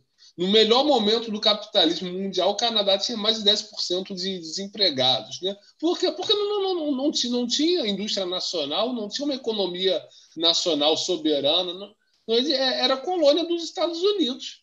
Então, o Canadá tem sérios problemas. O Canadá é longe, é outro país que é longe de ser o paraíso que é pintado aqui. Verdade, verdade. O Canadá precisa, é, inclusive, é esse grande passo que o Canadá dá e é cortado pelo, pelos pés. Não sei se você viu o vídeo, pode assistir. Tá? É, tem exatamente a história disso aí, do, desse avião que daria supremacia aérea e na época estava sendo criado o NORAD, que é o sistema de vigilância é, da parte norte, é, visando o, Atlântico Norte. O NORAD é o sistema de vigilância que abrange Estados Unidos e Canadá, e eles simplesmente sabotaram, é, destruíram, mas destruíram. Foram feitos cinco protótipos e ferramental, e foi tudo reduzido a lixo, foi derretido. Os únicos protótipos que existem são macapes, são fabricações, foram fabricados de fibra de vidro. Não ficou um para o museu. É uma coisa assim absurda, absurda, absurda. E você fala em 10% de desempregados num país com uma população extremamente diminuta e uma extensão territorial imensa. Tá? É uma Austrália 2. Tá? Então é o seguinte: a gente tem isso aí, não são amiguinhos de ninguém. E eles são uma colônia melhor do que o Brasil, porque está mais próxima e é fria. E eles gostam do frio. Tá? Só por causa disso. Não tem outro tratamento. Gente, quero dizer para vocês que é o seguinte: a semana que vem, semana que vem, segunda, sexta, live. Segunda-feira começa o Jornal Puro Sangue. Terça-feira nós temos o professor Carrasco, Reset Global. Se tiver de bobeira, Felipe Quintas também já está convidado. Se tiver de bobeira, pode participar, não tem problema. É, Quarta-feira está em suspenso. Quinta-feira, sexta-feira para confirmar. Quinta-feira, Aldo Rebelo e o, o, Felipe já confirmou. Eu vou ficando por aqui hoje. Um abraço, um beijo para todo mundo. Bel, beijinho. Tá? Não briga aí com a Sebastiana, não, que isso é o carinho, tá? É o carinho que está aí. Até mais, gente. Saindo